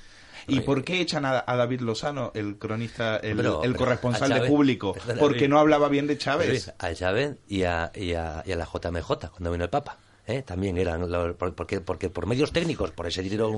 Y que este señor Roures, que hablamos mucho de, de Pablo Iglesias, su colete y tal, pero el señor Roures, que es un multimillonario, y se define abiertamente como marxista y él entiende su labor mediática al servicio de sus planteamientos políticos. Se define como marxista. Bueno, volviendo a la historia de, de Fernando, al final, ¿cómo, cómo, cómo explicas esta, esta evolución y de qué, al final, si no hay convencimiento, porque lo mediático está muy bien y demás, pero si no hay convencimiento, si no hay un machaca día, día, día, día, día, al final los frutos no se ven. Y Pero, estos bueno, hay que reconocerles yo tengo que alguna- estaban muy yo tengo alguna pregunta previa. ¿es- ¿Se pasa bien? Es decir, ¿es un mundo donde se pasa bien?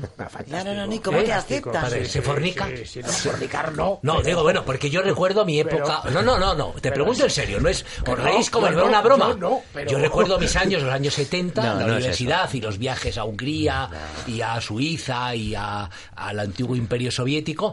Y todos íbamos con el señuelo de la fornicación. No fornicábamos, pero íbamos pensando en la fornicación. Y, entonces, y después estaba muy bien lo de la, el, el, el coljós, que no eran, col- no eran coljós, era al final era un campamento en Hungría donde arrancabas patatas con la vana esperanza de fumigarte alguna húngara despistada. Y entonces eso funcionaba. Y después, y después estaban eh, Le Foller de la Yenés, que lo de Foller viene de, no viene de, viene de, de hogar, no viene de donde pensáis vosotros, que también estaban bien. Y entonces yo te pregunto, ¿se pasa bien o no? Porque claro, Sí, esas noches, en- el sol que, que, que penetra en mí, Ah, el frío de la noche decir- y raca ¿Quieres decir lo de, lo de la acampada? ¿qué? Sí, la acampada, La todo acampada esto. yo grabé y está Miquel Rosselló y está Miquel Rosselló de testigo. La pena es que ese vídeo se perdió porque a, a Libertad Digital le quitaron todos los vídeos de por no sé qué, qué, qué- qué derechos de copyright violó y le quitaron toda la videoteca porque los subía a Libertad Digital Televisión. A dos, a las 2, 3 de la tarde, con una calorina de, de narices, ahí dándole en una tienda. Claro, es con que una camarita pequeña Y ahora- y, estaban pim pam, pim pam, Bueno, y ahora en este una mundo. cosa tremenda. Y ahora el mundo este, por ejemplo, el mundo de, de- de Podemos, ¿es un mundo lúdico o es un mundo muy al estilo leninista? Porque No, no, cuando no. miras la izquierda, hay una izquierda que es casi monacal, que es casi... No, esto es lúdico totalmente. Lúdico. Lúdico, entretenido, madrileño, No, fiestero, joder, Fernando. Fernando Monedero. Rejón, no tienen, no A tienen ver, luz, a no ver, se les ve una... Monedero, a pesar de lo- del aspecto que tiene desde fuera, es una persona de trato encantador. ¿Vale? Sí. De trato. Y es una persona de un trato muy agradable, con una conversación rica, se ve que tiene cultura y tal. Y no es, no es una persona que caiga mal.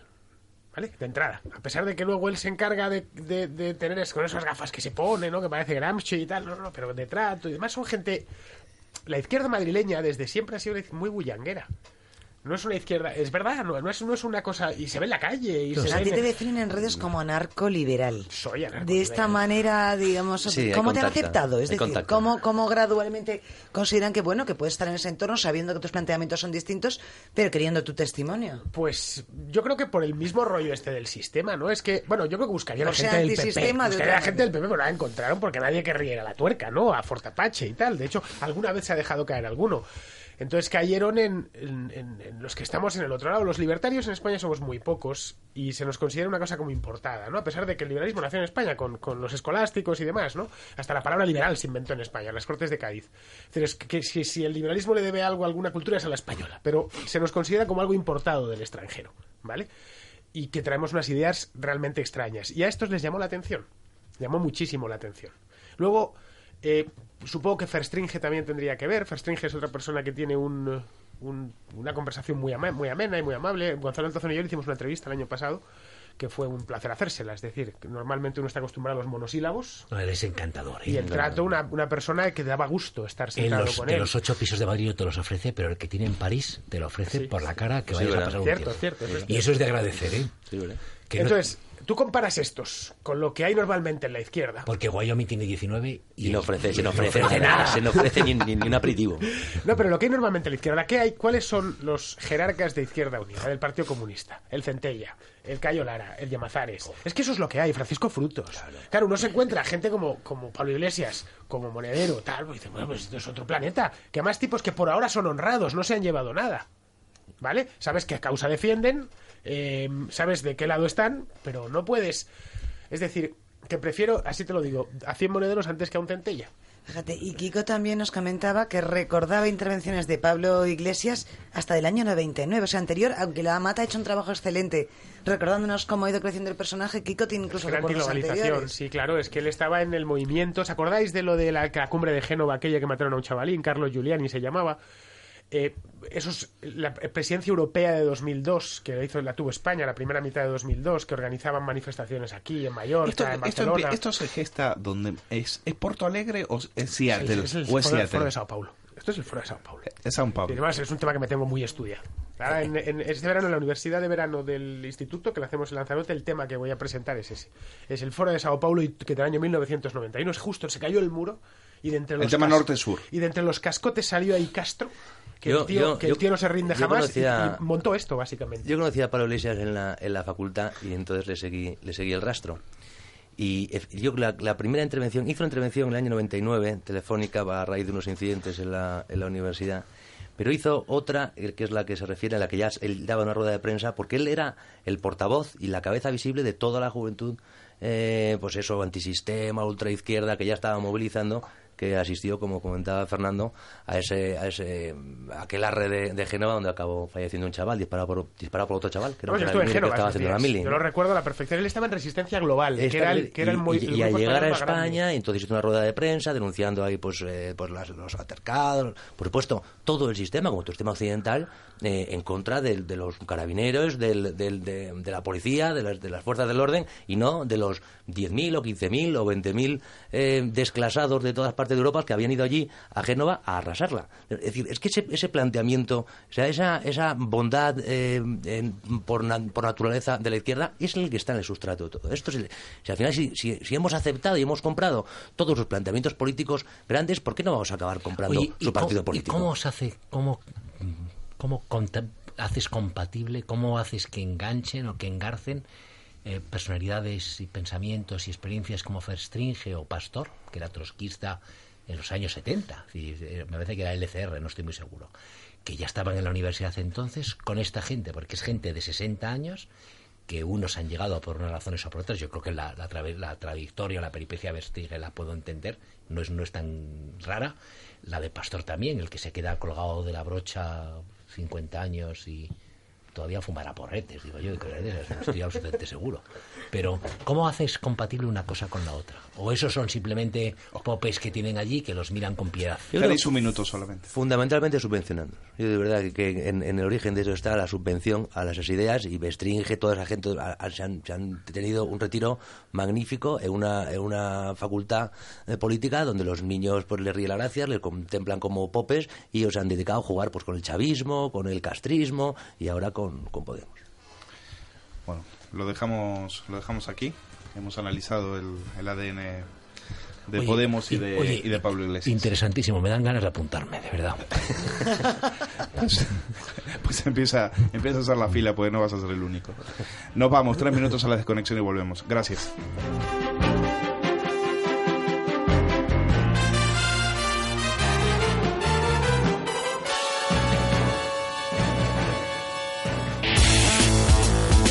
Radio Siglo XXI. Ya está disponible la nueva web de radio4g.com. Visítanos, regístrate, disfruta. Bienvenido a la radio del futuro. Bienvenido a Radio 4G. ¿Te han dicho los extraterrestres que pronto vendrán a destruir el planeta? No te cortan las uñas de los pies porque tu religión no te lo permite. ¿Eres capaz de mover una lata de conserva con la mente? Cuéntamelo. ¿A quién? A mí, a Miguel Ángel Rodríguez, en Sevilla. ¿Dónde? Aquí, en Radio 4G. Porque tus historias me interesan.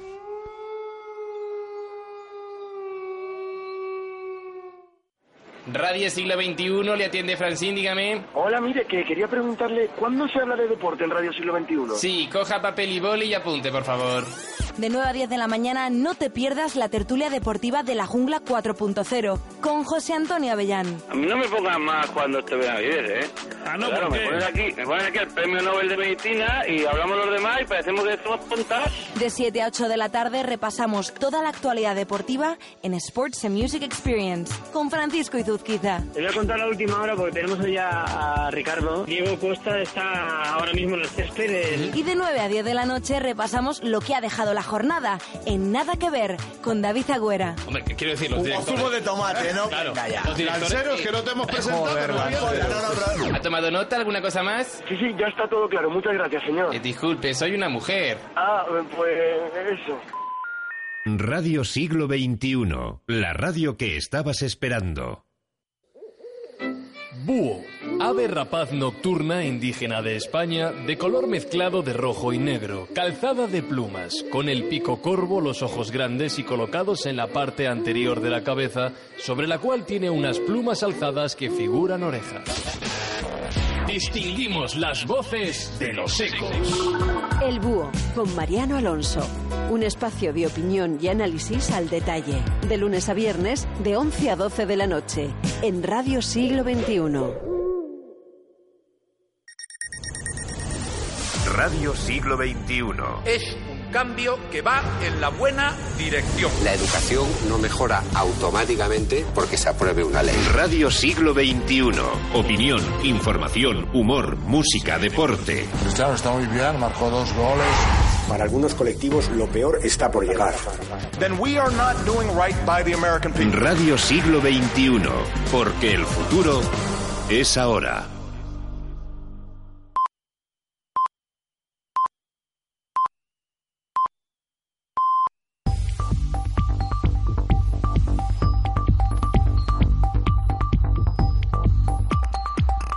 Esto es rojo y negro, yo soy Alfonso Rojo y este es ese momento de la tarde en que siempre queremos pulsar qué es lo que se está cociendo en los medios de comunicación y vamos a la redacción central de Periodista Digital. Juan Velarde, Buenas tardes. bueno, cuéntanos qué es lo que se está moviendo hoy ahí. Lo que estamos viendo, pues al hilo de lo que acaba de hablarse en la primera parte de, de Rojo y Negro, es, como no podía ser de esa manera, pues todo el fenómeno relacionado con, con Pablo Iglesias. Y hoy lo más leído en Periodista Digital es que militantes de Podemos denuncian falta de democracia interna y se enfrentan con, monede- con monedero. Luego, paradojas tiene, tiene la vida. Y lo mejor es que el propio ideólogo, eh, Juan Carlos Monedero, reconoce esas tensiones y dice que a lo mejor esto tiene que romper y que a lo mejor hay dos modelos incompatibles dentro de la organización de Podemos. Juan, eh, dicen las malas lenguas que tú votaste a Podemos. ¿Eso es verdad? No, no, no es cierto. Yo voté por el señor de la tónica. El señor de la ¿Ese tónica quién es el, se- el señor, el señor Javier Nar. Ese que, bueno, pues, pues no, no, no ha sido el único. Eh, ¿Qué más se está, se está leyendo en este momento, Juan? De Nadal, te- ¿qué me puedes decir de Nadal? ¿Viste el partido? Me- a mí me puso muy nervioso y yo el cuarto set reconozco que no lo, no lo pude ver. Me tuve que ir a la calle o lo oí por la radio, pero es que por lo menos caminando me, me quitaba me quitaba los, los nervios. Eh, bueno, ha sido otra de las noticias pues más consultadas eh, a lo largo del día por nuestros internautas. O sea que no aguantaste el partido completo. No aguanté el partido completo. A mí ¿Y la, me cron- ponía y la crónica que hiciste?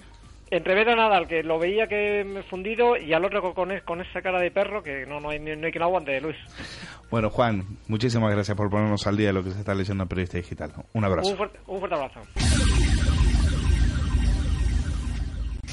Rojo y negro con Alfonso Rojo, de 5 a 7 de la tarde en Radio 4G. Para todos los que luchan por su sueño entre fogones. Para todos los que hacen de una pequeña idea un gran negocio. Para todos los que saben sacarle partido a su dinero. Macro. 50 años dando servicio en el mundo a los más emprendedores. Nuestros clientes. Tú y Macro. Durante las vacaciones, el riesgo de robo en casa es más alto. No importa que te ausentes 15 días o 15 minutos, todas las precauciones son pocas. Cierra bien puertas y ventanas y, sobre todo, no se lo pongas fácil a los ladrones. Instala una alarma. Securitas Direct. Llama ahora al 902 15 15 15 o entra en securitasdirect.es.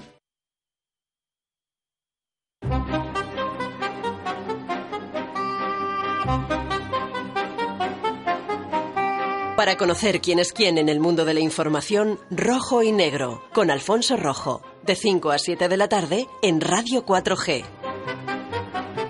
Seguimos aquí en rojo y negro cuando son las 6 y 3 minutos, una hora menos en Canarias. Y si hablamos de televisión, ya podemos hablar de historia, porque en España ya tenemos una auténtica historia de la televisión. Hay personas emblemáticas y hay momentos inigualables. ¿Saben ustedes que hace años, cuando un programa de televisión terminaba, lloraba el presentador, lloraban los presentes y llorábamos viéndolo a través de la pantalla? Una despedida sin duda alguna emblemática. Vamos a recordar. Muchas gracias y buenas noches. Y buenas noches, una vez más, como siempre, a todos ustedes por estar ahí, con nosotros en el 1, 2, 3. Aunque esta noche es la última. La última de verdad. Yo siempre he preferido mm, la alegría de las bienvenidas a la tristeza de los adioses. Por eso yo creo que, que será mejor que me despida ahora. Así, el recuerdo, la imagen que ustedes guardarán de mí en este programa será con una sonrisa. Y si es posible, con la felicidad de una pareja a mi lado que haya conseguido un buen premio. Ojalá que lo logren. Por última vez también, buenas noches, Lidia. Hola, buenas noches, Mayra. Buenas noches, Kim. Buenas noches. Buenas noches, chicas. Buenas noches y mucha suerte de ahora en adelante. Suerte para ti, Lidia, que yo sé que ya has empezado a dar tus primeros pasos como modelo y como actriz. También para ti, Nuria, que yo sé que, que para ti estos meses han sido una divertida experiencia y que a partir de ahora vas a hacer una eficientísima en relaciones públicas. alejándote de este loco y extraño mundo del espectáculo.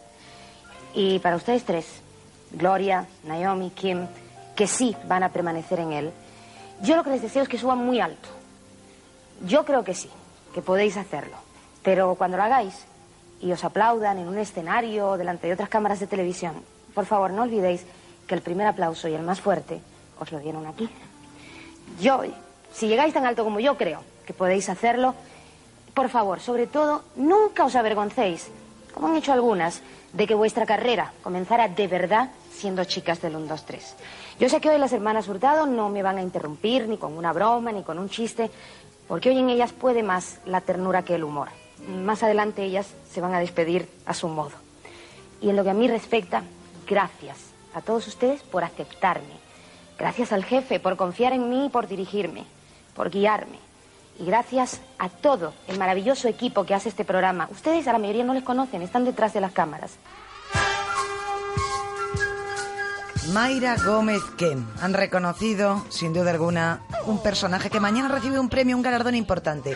El premio Iris a toda una vida en televisión y dejando el pabellón muy alto. Mayra, buenas tardes. Hola, buenas tardes. Me, me has emocionado poniendo eso. Sí, has recordado sin duda alguna ese último programa. Sí, porque además fui profeta. Desde luego, con lo que decías de las chicas, hay que recordar cuando decías Lidia, Lidia era Lidia Bosch, ¿no? No, pero además no solo eso, fui profeta porque yo no volví a hacer el programa. Claro, claro, claro. Claro. Oye, eh, nos hacías llorar, porque así lo recordamos. ¿Era cierta esa, esa mm, nostalgia que te invadía? ¿Verdaderamente echaste de menos? ¿Tuviste una, una cohesión, una hermandad? Antes los programas de televisión eran como, como ahora las películas, ¿no? Dicen que casi casi era convivir a diario. Pues sí, pero porque además era todas las semanas. Te acostumbras a ver varias veces eh, a la semana a la misma gente, compartes con ella, compartes... eh, y es más fácil compartir un éxito. Hombre, está Eh, claro. las cosas van bien. Entonces, eh, te acostumbras y cuando un programa se termina, esa familia se rompe, se disgrega, cada uno va por el lado que puede y, y ya nunca más vas a ver a la misma gente en el mismo momento, en el mismo sitio. Claro, pero también dicen que en esta con otros, profesión- pero no con todos. Claro, esa frase de arrieritos somos y lo bien que hay que quedar siempre, ¿no? En los mundos como el de la tele. Por cierto, Chicho Ibáñez Serrador, fama de muy exigente. Tú ahora, tú ahora no- nos lo puedes criticar con cariño. Era, es, eh, digamos, lo que se decía de él, que era tan, tan, tan, como de otros muchos genios de la televisión, tan duro. Vamos a ver, Chicho era muy exigente, pero es que yo soy muy exigente. Entonces Ajá. nos llevábamos en ese sentido a las mil maravillas, porque yo era tan exigente como él. Oye, y el primer casting, tú empezaste como azafata. ¿Cómo, cómo fue no, ese no, casting? ni siquiera como azafata. Si hubiera empezado como azafata hubiera tenido mucha publicidad, ¿no? Yo empecé haciendo papelitos pequeñitos de actriz en la subasta. Anda, porque claro, teníamos aquí eh, tu currículum, además de haber arrancado en el mundo del cine, que luego iremos a ese punto, eh, ya mm, la siguiente imagen que No, teníamos no tuya era cantando. Sí, La venganza de no. Tartú. Ah, bueno, pues sí, pero eso fue un divertimento Ve- ve. de una cosa que yo estaba en la universidad y me Eh. gané un dinero para pagarme seis meses de, de universidad, pero eh, ese no era el mundo del cine, era un cine de Mm. categoría B que se filmaba como rellenos para los drive-ins. Pero es de culto, ¿eh? La verdad es que es que eh, la imagen que hemos conseguido, eh, porque queríamos saber de esta película, La venganza de Tartú, uno de los primeros trabajos que figura en la biografía de Mayra Gómez Kemp, pues estaba siendo perseguida por no sé qué monstruo y gritabas aterrorizada, jovencísima, jovencísima, y nos llamó muchísimo la atención, pero no llegamos a, a oír ningún diálogo en el tramo que teníamos, ¿no? Dices que eso fue una diversión, pero después ya sí te metiste en la versión española teatral de la famosa Rocky Horror Picture Show. Ahí sí que eso sí, estuviste. pero eso fue en teatro fue una ópera rock, que era más bien cantada. Sí. Es decir, ahí cantábamos rock. Y era una obra muy transgresora, muy divertida, que tuvimos enormes problemas con la censura. Ah, sí, pero, claro, porque pero tenía se connotaciones sexuales en, algún- en parte, ¿no? ho- Hoy en día serían ñoñas, Ya. pero en aquel momento, con la censura del momento, estábamos en plena eh, final de la dicta blanda, pongámoslo así, Sí, pues eh, les daba mucho miedo ese tipo de obras. Hoy en día de verdad lo ves y, y te parece divertido, pero pensaría, pero a esto le se le preocupaba la censura. Bueno, y luego llega esa transición y llega pues eh, una imagen que te hace que nuestras retinas estés como una sex symbol y cantando, eso sí, insinuante, temas como este.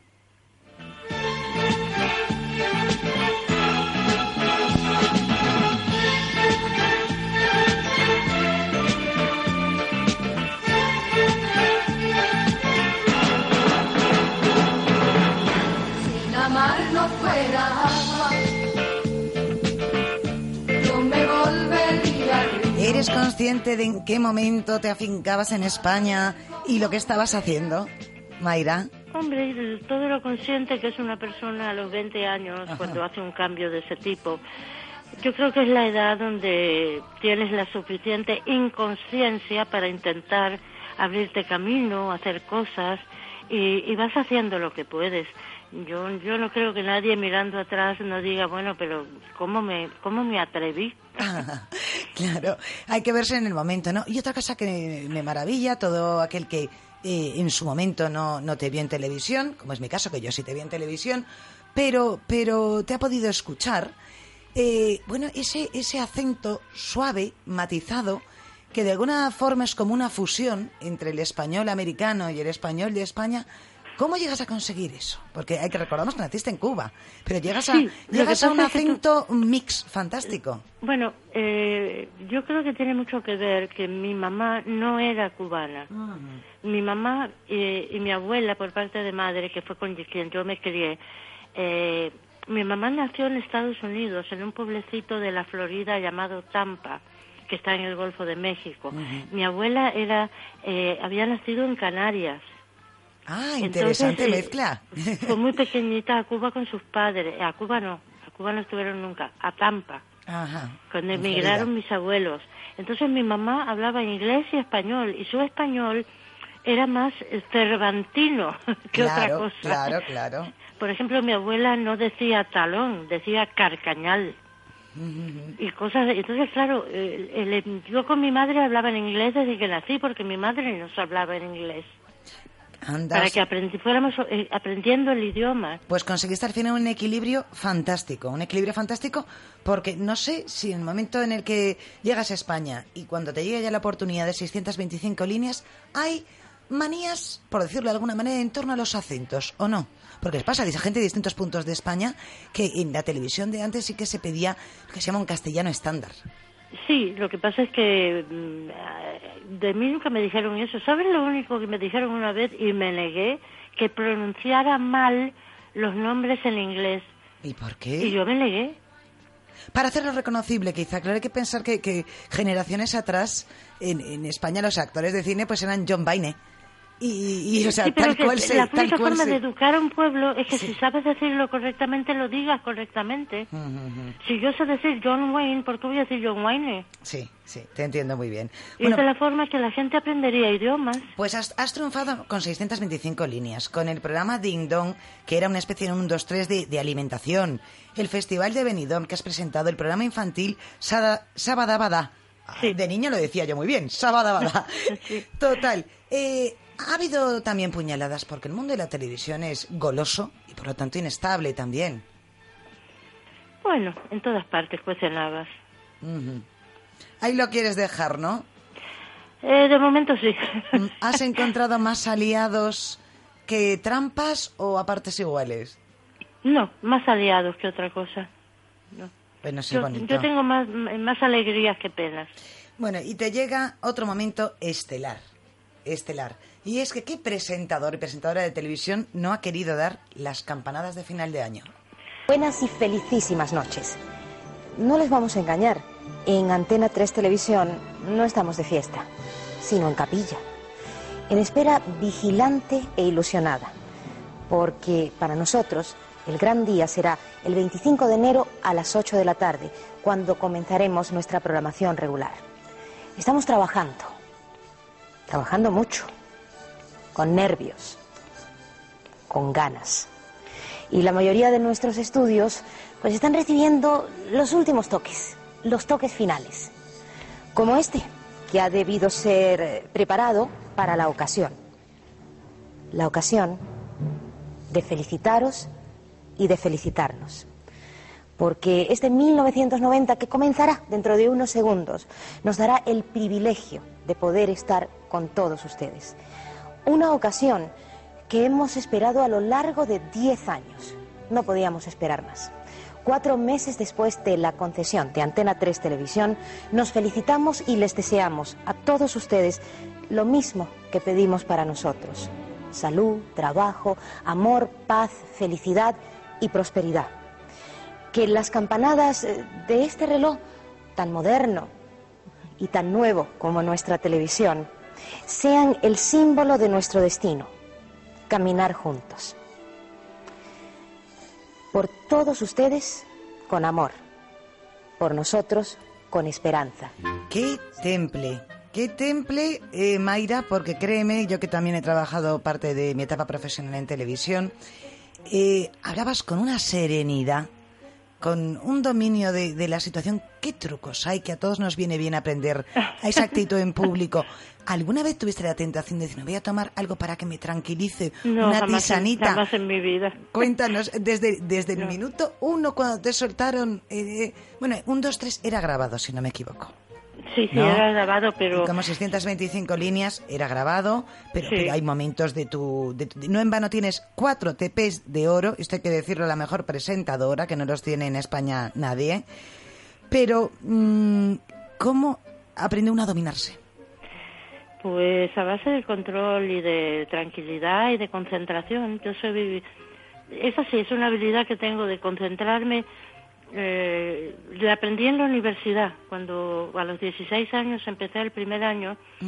O aprendes a concentrarte cuando estás en clases masivas y a llevar tus apuntes bien y a que nada te quite del foco de lo que tienes que estar o, o vas dado en una universidad. Y desde entonces eh, a mí no, no me cuesta trabajo concentrarme. ¿Consideras que, que tu paso por, por la televisión ha sido un sueño cumplido o es que ni siquiera proyectaste ese sueño? ¿Te fue viniendo? Yo, mi, mi, mi sueño era poder vivir de mi trabajo y eso lo conseguí. Ahora, aparte de eso, vinieron dadas muchas otras cosas con las que ni siquiera me atreví a soñar, como el premio que me van a dar mañana. Jamás lo soñé. ¿No te parecía no, que Entonces, los... yo, con, con haber podido eh, hacer el trabajo que me gustaba y poder vivir de mi trabajo, creo que ya por eso solo he sido una privilegiada.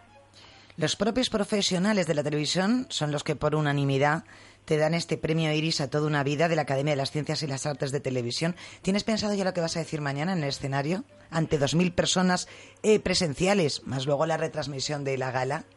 Pues eh, lo he estado pensando y la verdad que, que mientras más lo pienso digo, ay, no voy a decir una tontería, ¿verdad?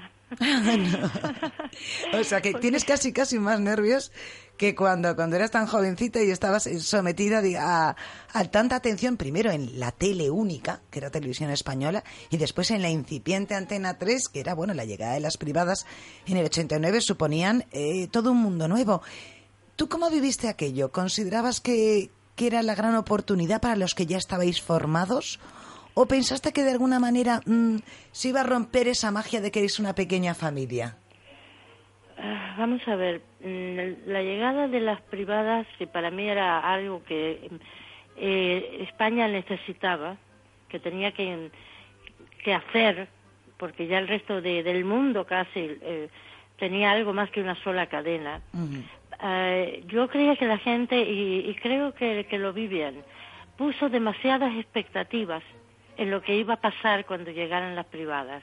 ¿En qué sentido? Demasiadas expectativas. Mm, eh, de que se iban a hacer grandes y mejores cosas y, y, y se hicieron cosas y se hicieron algunas muy buenas y, y dio oportunidades y, y ha creado puestos de trabajo y ha dado paso a mucho talento. Pero yo sabía que iba a tomar tiempo, de que eh, una privada se, te- se debe a una audiencia Mientras que una televisión pública debe cubrir ciertas cosas que una televisión comercial no, no se puede atrever porque depende de los anunciantes. Claro. Es, era todo mucho más complicado. La gente creía que era llegar a la privada y ¡puf! se soluciona todo. Y no, no iba a ser así. ¿Cómo valoras eh, lo que la televisión de hoy en día? Tú que tienes ese, ese background, eh, que has sido parte de la historia de esa televisión y sobre todo el- los modelos propuestos delante de pantalla. ¿Han, han cambiado mucho? Es que ha cambiado la sociedad, ha cambiado todo. Lo único que permanece es el cambio. Eh, ahora hay mucho más posibilidad de elegir, de ver cosas, eh, pero a la gente se le olvida. Tenemos la televisión que nos merecemos porque es la que vemos. Y si algo no nos gusta, cambiemos de canal. Y hagamos de vez en cuando un ejercicio buenísimo, que es apagar la tele. Claro que sí. Por cierto, Coger un libro, escuchar la Mayra, te radio. quiero presentar porque ha llegado ya a nuestro estudio. Sergio Spique es nuestro crítico de televisión, tanto de Periodista Digital, del diario periodistadigital.com, como de este programa Rojo y Negro. Como él es un experto en formatos, ha escrito series y es un analista, vamos, eh, cuidadoso y meticuloso, sé que le apetecía saludarte y también hacerte alguna pregunta. Adelante, Sergio, buenas tardes. Hola, muy buenas, Mayra. Buenas ¿Qué tardes, tal? Sergio. Buenas tardes. Primero decirle que soy un gran admirador Ay, muchas gracias. de toda la vida. O sea, me, me crié con usted viendo, viendo Ay, los por favor, programas. trátame de tú, que no estoy tan Vale, mayor. vale. Pues me crié contigo y, y yo y mi familia, cuando le cuente hoy a mi madre que he hablado contigo, se, se va a volver loca. Es- Es un placer. Este, eh, he entrado cuando justo estabas hablando de la televisión actual Sí.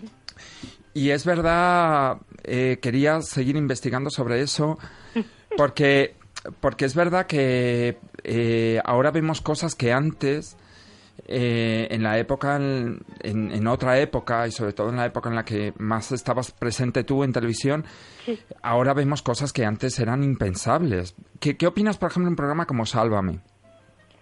Pues yo opino que si tiene audiencia, por algo será, y algo estarán haciendo que le gusta a un montón de gente. Es decir, a mí no me gusta juzgar a los programas. Yo creo que si hay gente, entonces no hablemos de televisión Sí. basura, sino de audiencia basura. Sí, eso, eso es cierto. ¿Y no crees que se manipula un poco a la audiencia para ver ciertas cosas? Es verdad lo del... Yo no estoy de acuerdo, ¿eh? Pero es verdad lo, lo de, lo de que eh, nos eh, vemos lo que nos dan. Bueno, no, porque ahora nos dan muchas cosas, ¿eh? Claro. Eso sería antes con la televisión única, pero ahora no, esa no es una excusa. Además de que utilizan todos los trucos que se han inventado en la historia de televisión para mantener eh, eh, la audiencia o lo que sea, pero eso lo hace todo el que puede. Claro. ¿Y tú Es que has decir, trabajado... Mi problema no es ese, mi, mi problema es eh, cuando yo hago algo, si yo creo en lo que hago o no. Y lo que hagan los demás, pues eh, ellos sabrán lo que hacen, pero no están haciendo nada que no se haga en todas las televisiones del mundo. Mayra, nos gustaría saber eh, qué sentías y cómo es ser la chica de moda, porque lo fuiste. Eh, ¿Te querían imitar mucho? ¿Te perseguían los fotógrafos? Eh, ¿De alguna manera eh, obsesiva se ideaba que ibas a vestir cada vez que aparecías en pantalla? Como si había un sutil cambio en el pelo no era un auténtico riesgo. ¿Cómo vive una It Girl de entonces? Yo nunca me sentí it girl para nada. Además, eh, yo tuve mucha suerte. O no se llevaba en ese tiempo, pero a mí no me perseguía ningún fotógrafo. Bueno, antes posabais. Yo recuerdo que las publicaciones como Lecturas, como Semana, eh, hace 30 años los verdad- y 20 años, las protagonistas eran los presentadores de televisión, pero muchas veces eh, dis- o sea, estando dispuestos a entablar Claro, esa se conversación. posaba, no se perseguía, Se no, posaba. no había robados. A mí me claro. llamaban a mi casa y me decían, oye, pues nos gustaría hacerte un reportaje haciendo la compra. Digo, bueno, pues venir. O- y además yo trabajaba mucho. Yo estaba de lunes a viernes en Antena 3 Radio, todos los días. El sábado tenía prueba de ropa y a lo mejor hacía algún bolo. El domingo ensayaba con Chicho. El lunes, después de salir de la radio, estudiaba y el martes me pasaba todo el día grabando el 1, 2, 3. Es decir, aunque quisiera, no podía ir a ninguna parte. Y no, no, te, no te podían sorprender con nada que estuviera fuera del guion. Y además iba- iban todos los martes cuando grabábamos y hacían todas las fotos que querían. Tu relación con la prensa siempre ha sido buena, ¿no? ha sido muy buena porque yo siempre los he respetado, he respetado su trabajo y ellos me han respetado a mí. Ahora tenemos, sí, sí que tenemos eh, tu voz en esa primera película que realizaste cuando eras estudiante y que, como dices, te sirvió para costearte seis meses, ni más ni menos.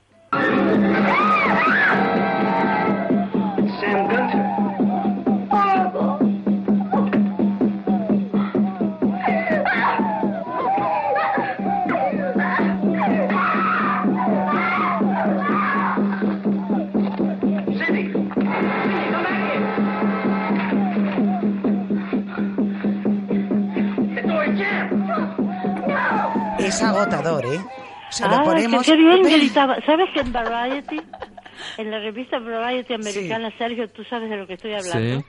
Hay una, mm, una crítica de la película. Ah, sí. Y sí, porque la película se ha convertido en una película campy, porque es de terror. Y entonces eh, es como muy kitsch. Qué Y, genial, eh, es como de culto, ya serie Sí, Z, de ¿no? culto. Y, pero entonces dicen que lo mejor de la película era mi personaje por lo bien que gritaba. Pero además acabo, acabo de ver que yo no lo sabía que, que estuviste trabajando en una versión teatral del, de uno de mis musicales favoritos, que es el Rocky Horror Picture Show. Sí, yo hacía el personaje de la acomodadora en Magenta. Es que es maravilloso ese, ese musical. ¿Y dó- Sí. dónde se representó? Se hizo en Cerebro durante más de un año. Oye, ¿cómo es ese Madrid que te encontraste cuando, cuando viniste a España? Bueno, al principio, pues era un Madrid mm, que estaba muy dominado por los grises y donde no, mm, si había una manifestación corría todo el mundo. Pero después, eh, cuando vino la transición y vino la movida madrileña, fue un Madrid maravilloso. No te has perdido nada entonces. ¿Tú qué, qué No, no, no, yo siempre digo, mira, yo sobreviví al final de la dictadura, a la transición, a UCD, al PSOE y al PP, y yo sigo aquí. Fantástico, claro. Oye, Mayra, pues queremos agradecerte mucho que hayas estado con nosotros. Es un auténtico honor porque eres uno de nuestros referentes. Y decirte que mañana estés serena, estés tranquila, porque vas a recibir todo el cariño del mundo. Piensa que no. Dudo que haya personajes que tengan un, un afecto tan entregado por parte de la gente que esté en ese, en ese, es en concreto en el casino de Aranjuez, ¿verdad? Sí, el Donde van a entregarte el premio. ¿Ya tienes modelo o no puedes decir nada? Como las, las actrices antes de un Oscar. ¿Puedes contarnos? a ver, yo, yo lo único que mm, estoy intentando, si voy a decir unas palabras, que sea como la BBC.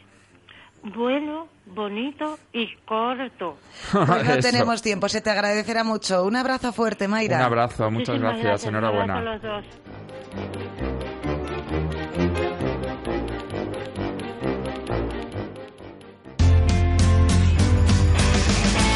Esto es Radio Siglo XXI.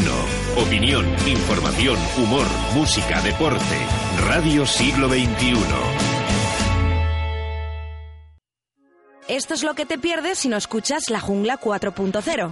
Digo, me gustaría, Poli, que fueras tú el que le preguntara cosas. eh, porque, hombre, yo conozco a Henry Méndez, pero tú eres fan de Henry Méndez. Tú estás loco con el disco, ahora sabe todas las canciones, se las canta todas. Poli, lo he dicho bien Ah, hasta Poli. ahora, ¿no? He dicho bien lo que he dicho. Sí, bien. sí, todo, todo correcto, todo Que correcto. tú conoces a este hombre, vamos, de toda la vida, que fan suyo, que sabes A todo muerte, de él. A muerte. Si no le conoces, le tienes que conocer obligado. Y más eh, si te dedicas a esto de la música, porque si no le conoces, te van a pedir canciones de él, todas. Es que la del mundial, pero la la, hora. pero la pregunta, ¿cuál es? La pregunta es eh, exactamente. Voy a hacer la primera pregunta, ¿vale? Venga, dale, dale. ¿Le ponemos redoble? No, hombre, pues que. Como lluvia. Nuevo single. Estas son las cosas que te perderás si no escuchas La Jungla 4.0. Cada mañana de lunes a viernes de 6 a 11 con José Antonio Avellán. ¿Te atreves a entrar en el mundo de lo sobrenatural? Los domingos a las 11 de la noche, en Radio Siglo XXI, Isabel Laudente abre La Puerta Secreta. Fenómenos paranormales, cine de terror, crímenes siniestros. Los domingos a las 11 de la noche, déjalo todo y entra en los oscuros mundos que se esconden tras la puerta secreta.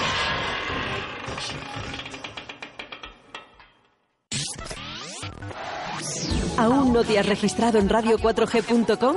En un par de clics podrás acceder a nuestros podcasts, escoger tus emisoras favoritas entre las cientos de estaciones que te ofrecemos, consultar todas las novedades en nuestras redes sociales. Regístrate en radio4g.com.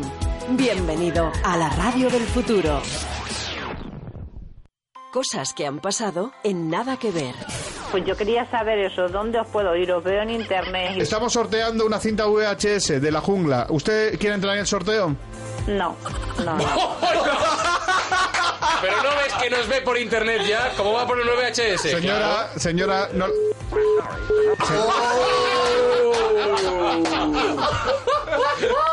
No vuelvas a ofrecerle a nadie el VHS de la jungla, porque nos quedamos solos. No vuelvas a hacerlo. No te pierdas Nada que ver, de lunes a viernes a partir de las 8 de la tarde, con David Agüera. Radio Siglo XXI.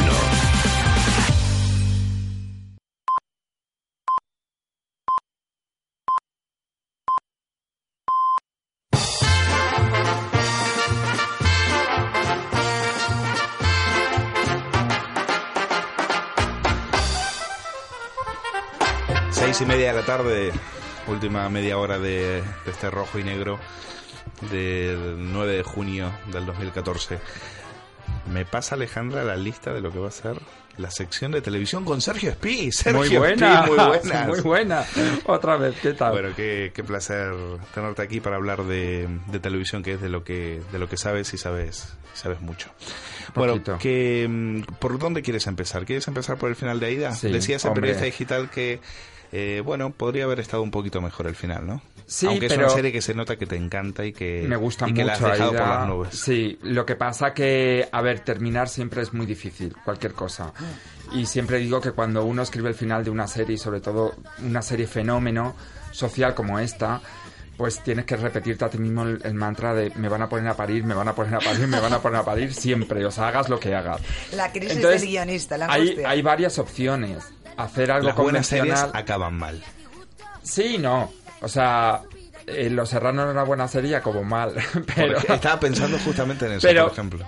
Claro, tú puedes terminar una serie como hizo Los Serrano, que fue con algo muy sorprendente que absolutamente nadie eh, se esperaba, que dio de qué hablar, pero el problema que tuvo es que se salió completamente del tono de la serie. Eso, eso sí que para mí es un error. Puedes hacerlo como un chiste, como una broma, una gamberrada, decir, mira, ya de perdidos al río y lo hago. Pero cuando te sales completamente del tono de la serie, no estás respetando a los millones de fans que tienes. Eh, aquí se podía haber hecho algo más sorprendente, era todo muy previsible y muy pero muy al gusto de los seguidores, es decir, tampoco podía haber terminado de otra manera.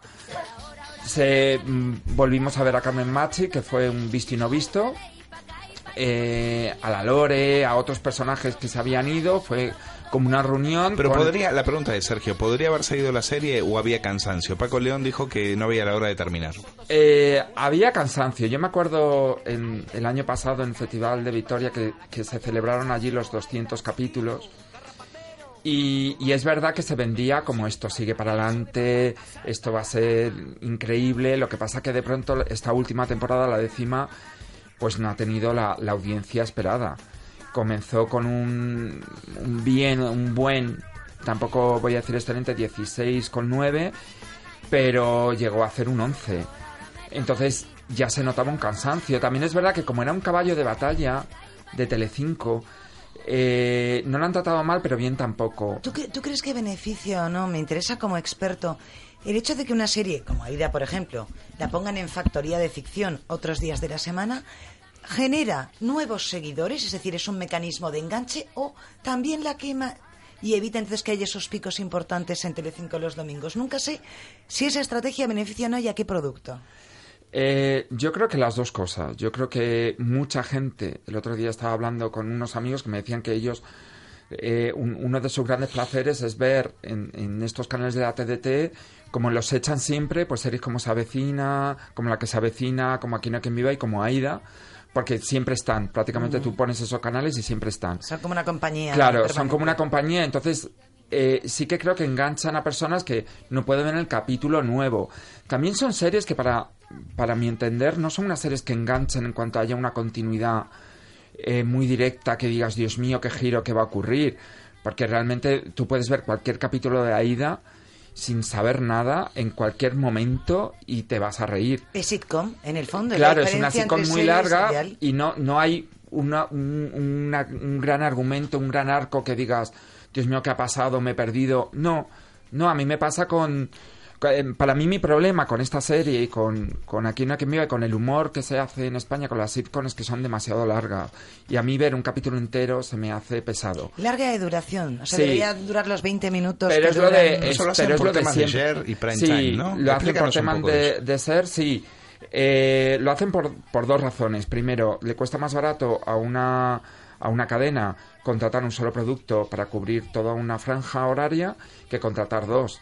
O sea, que pagar dos series de 20 minutos para cubrir una hora o de media hora. Y luego porque cuanto más dure un producto, eh, más, mm, más mm, se va a abrir el abanico del, del ser. El ser es la media que, que de cuota de pantalla que hace eh, esa, o sea, ese producto. Si, por ejemplo, eh, un ejemplo que pongo mucho, tú ves Supervivientes, por ejemplo, Gran Hermano ha hecho un 26 y la serie de Antena 3 de turno ha hecho un 22. ¿Significa eso que ha ganado en, en audiencia su- eh, Supervivientes o Gran Hermano? No. Tienes que ver el- la franja de coincidencia, es decir, el prime time, porque las series normalmente duran menos y un reality, una gala de un reality dura cuatro O horas. sea, tienes que ver el momento en el que se enfrentaron en el que se enfrentaron, porque normalmente tú date cuenta que cuando tú abarcas el, el late night hay menos número de espectadores porque la gente ya se va a la cama y entonces también el- la, la cifra sube. Entonces tú puedes hacer un 26 y el otro un 22, pero tener un millón más de espectadores Claro, que tú. es un porcentaje, el share es el porcentaje. Para Claro. aquellos que en este curso de, de televisión... Lo que va pasa que es Sergio, lo que lo que ayuda a la a- a- también hay que hay distintos tipos de ser eh, eh, el ser comercial y demás Ujú. es lo que ayuda también a vender el producto de cara a, la- a los comerciantes y a los anunciantes. Pues qué placer hacer esta sección de televisión en rojo y negro con Sergio Espí y con Alejandra Llosa, que saben tanto de este, de este medio. Veo que quieres hablar de, de, de Pablo Iglesias. Sí. Pero como producto televisivo, porque he visto en el Cajabel, precisamente en el programa de, de 13TV, que te, que te han sacado y te han inmortalizado, que es como salir en el New York Times. Sí, Para un sí. crítico de televisión, Lo es lo más parecido al salir el New York Times. sí, pues, mismo. eh, cuéntame un poco, ¿qué quieres decir con eso de que creo que, porque a ti te gusta también mover, mover el bracerillo y lo has hecho diciendo que Pablo Iglesias era la, la nueva Belén Esteban, o dejaste caer que la idea era Primero, yo no voy a no critico en ningún momento la ideología ni me voy a meter en la ideología de Pablo estamos Iglesias hablando de no. televisión, no de política. Es que luego se usa, o sea, yo, claro, llamar a Lin Belén Esteban parece que lo estás insultando, pero en realidad no. ¿Qué ocurre? Que es el niño de oro y se nota, y las televisiones lo están explotando. Eh, esto a nivel político es algo no nuevo, pero, pero casi nuevo en nuestro país. Cuando un político se hace muy famoso, normal, y sobre todo un, ca- un cabeza de lista, como es este caso, eh, normalmente se hace una vez ya es elegido por su partido y demás. E- Este señor ha formado su partido gracias, entre otras cosas, a, su, a sus intervenciones televisivas y a la fama adquirida en sus intervenciones en televisión. Eh, no es el caso como hay otros políticos como Tony Canto y demás, que ya era famoso antes y que UPyD le, le ha cogido un poco pues como, como cara visible en debates y demás. Aunque mete mucho la pata para... Y que también creo que eso, eso da de qué hablar y bueno, habrá gente que lo vea bien, habrá gente que lo vea Tony mal. Cantó. Sí, Es Tony que- Canto. que hay que Pero da de qué hablar, pone, que- pone UPyD en el Es mapa. que hay que quitarle Twitter. Claro, sí, Aquella sí. frase de que hablen de uno, aunque sea bien. Claro, yo no sé si en política eso vale, pero bueno, el caso es que eh, ahora mismo con lo que ocurrió en las, en las últimas elecciones europeas, eh, claro, pones la palabra Pablo Iglesias y se levanta todo Twitter, todas las redes sociales, eh, en- da mucha audiencia. En televisión española parece que le tiene un poco, no le dan demasiada Le- cancha. Le, llevaron una vez, creo, y después no volvió Sí. a ver. No, Pero claro, en no las privadas, más. en, en los grupos privados, sobre todo en A3 Media y en Mediaset, pues, pues están frotándose las manos con él.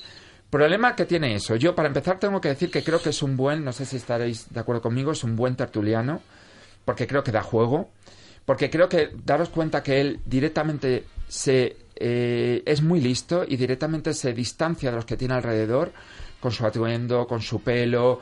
Él, él ya solamente con impacto visual está diciendo soy diferente a los que están alrededor. Eh, intenta dar un mensaje claro y directo.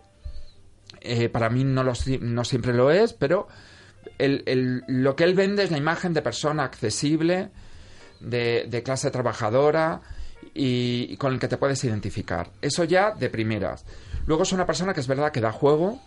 Para mí uno, uno de sus grandes problemas, igual que el de muchos políticos, es que no tiene sentido del humor, que dirían, que muchos dirán, ¿por qué lo necesita un político? Creo que es necesario para rebajar eh, ciertas tensiones, para la autocrítica, para el carisma. Creo que, que en su caso no lo tiene, pero es una persona joven, es una persona que llega a las masas y como tertuliano es bueno porque da juego, Pero porque sí- se pelea y demás. Sí, es verdad que en eso también le parecía a Belén Esteban. Belén Esteban tampoco tenía mucho humor, salvo... Sí, pero- mentira. Estoy de acuerdo, es mentira. Dentro de, de lo suyo, yo me río mucho con el Esteban porque tiene, tiene unos puntos, es, es lo que es. Un, casti- tiene- un sí, casticismo muy un particular. casticismo muy particular, pues es como, como las mujeres que retrata Almodóvar de, de la España profunda y demás, que sueltan las cosas Pues con no naturalidad. pabollos, ¿eh? Pues eso mismo. Claro, Eh, se está escuchando. claro. La tenemos del otro lado de la línea. Es, es, Gracias claro. a nuestro técnico Alberto Decías, Espinosa. decías que, que bueno que alguien puede considerar que ya es un personaje público de primera. Claro, ese es el cuando problema. hablan de ti e incluso quieren a gente cercana de tu entorno que cuente El tu problema es que se está, está personalizando, yo creo, la, la política demasiado. Es decir, yo el día de las elecciones, amigos míos que, que iban a votarle me decían, voy a votar a Pablo Iglesias, no voy a votar a Podemos, voy a votar al partido de Pablo Iglesias. De Es hecho, verdad, de hecho, eso en, en muchos círculos de la izquierda no gusta nada, ese personalismo. Claro. Que por otro lado a mí me parece un acierto. Con eso. Como, Sí, como con- por ejemplo el hecho de poner el logotipo, la cara de Pablo en el logotipo en lo que eran las, las papeletas, que fue una idea y para mí muy acertada de su eso tiene, estratega de campaña. yo creo que debería ser el futuro de la política, el hacerse más cercano, el, el no dar ruedas de prensa desde una pantalla, el eh, de plasma, el no alejarse, el, el- el ir siempre con evasivas, que es lo que nos tienen acostumbrados, y que el ser más cercano y más, más accesible. El problema de esto es que eh, va a llegar- puede llegar el momento en el que el personaje eclipse el mensaje. Entonces, esto es como con lo que ha pasado con Sálvame. En Sálvame, por primera vez, se tiene un programa en el que la noticia no es la protagonista, los protagonistas son los que dan la noticia. Entonces ya no importa lo que digan, ya no importa de lo que estén hablando, lo que importa son ellos. Entonces esto, para Pablo Iglesias, va a llegar un momento que no va a importar tanto lo que, lo que diga, sino lo que haga. Entonces, si en algún momento se le pilla en un renuncio personal, le puede costar más caro que al resto de políticos. Y vamos a ver los tintes rosas que está tomando precisamente cuando su padre concede una entrevista a las mañanas de cuatro y empieza a desgranar los secretos de su hijo. Un verano en que, en que se llevó chaquetas mías que se me estaban quedando estrechas porque se dedicó a vender por los bares estas cosas que te suelen vender los chinos. Eran eh, bolígrafos y, agendas, una cosa para dar masajes en el cuello, eh, ese tipo de cosas. Era bien crío, entonces. Pero le exigían que llevara chaqueta y entonces vino a, a buscar las, las viejas de su padre. ¿Y, y corbata? ¿Llevaba corbata? Y corbata supongo que también, supongo Pues, eh, que también, que se dicho, lo exigiría. dicho de otra forma, que Pablo Iglesias ha pasado de vender por los bares material este que vendía ahora a, vendernos su discurso y parece que hay muchos que se lo han comprado. Pablito un clavito, que Bueno, Sergio. Bueno, he escuchado. Ese Yo es me acuerdo que titulamos en Periodista Digital eh, que Jesús Cintora, que es su, su propagandista número uno, le, mm, le- se había marcado un hay una cosa que te quiero decir. Sí. Porque era, apareció una escena tan enternecedora. ¿Habéis saliendo visto eso alguna padre. vez con un tertuliano, un político? así? Jamás. Jamás, pero nadie ha caído en Fíjate otra cosa. que ahora que lo dices es pasar la frontera y, e irse ya al reality, empezar a tocar la frontera del reality. Él estaba avergonzado, es verdad, pero me llama la atención que una persona, y tiene todo el derecho del mundo, que cuida tantísimo su, su vida personal y, y que se enfada tanto cuando se habla de, de su pareja y tal, se permita ciertas cosas. Es que Es fue que- una encerrona, una encerrona propia de y Cintora. se estaba hablando es- de la de la abdicación del rey. Yo pensaba, pero qué tiene que ver esto, o sea, no no. Pero hace mucha audiencia nos ha dado muchos titulares. A mí me ha dado un titular, por lo tanto se lo agradezco. Pero es verdad que para mí no tenía que ver. No, no, y ahora humaniza al político, quizá por ahí está la vía. Lo que está claro Sí, está es bien que no eso, sé ¿eh? si ningún tertuliano que, que ha acudido a televisión se ha dado cuenta que es que en el fondo triunfó con el eslogan de Barack Obama en español, Yes We Can. Claro. Para conocer quién es quién en el mundo de la información, Rojo y Negro, con Alfonso Rojo, de 5 a 7 de la tarde en Radio 4G. Cuando tu charcutero te pregunte cómo corta tu jamón Campofrío, dile que muy despacio. Porque los minutos que esperes para comprarlo se destinarán a quien más lo necesita. Entra en donantesdetiempo.com y averigua cómo.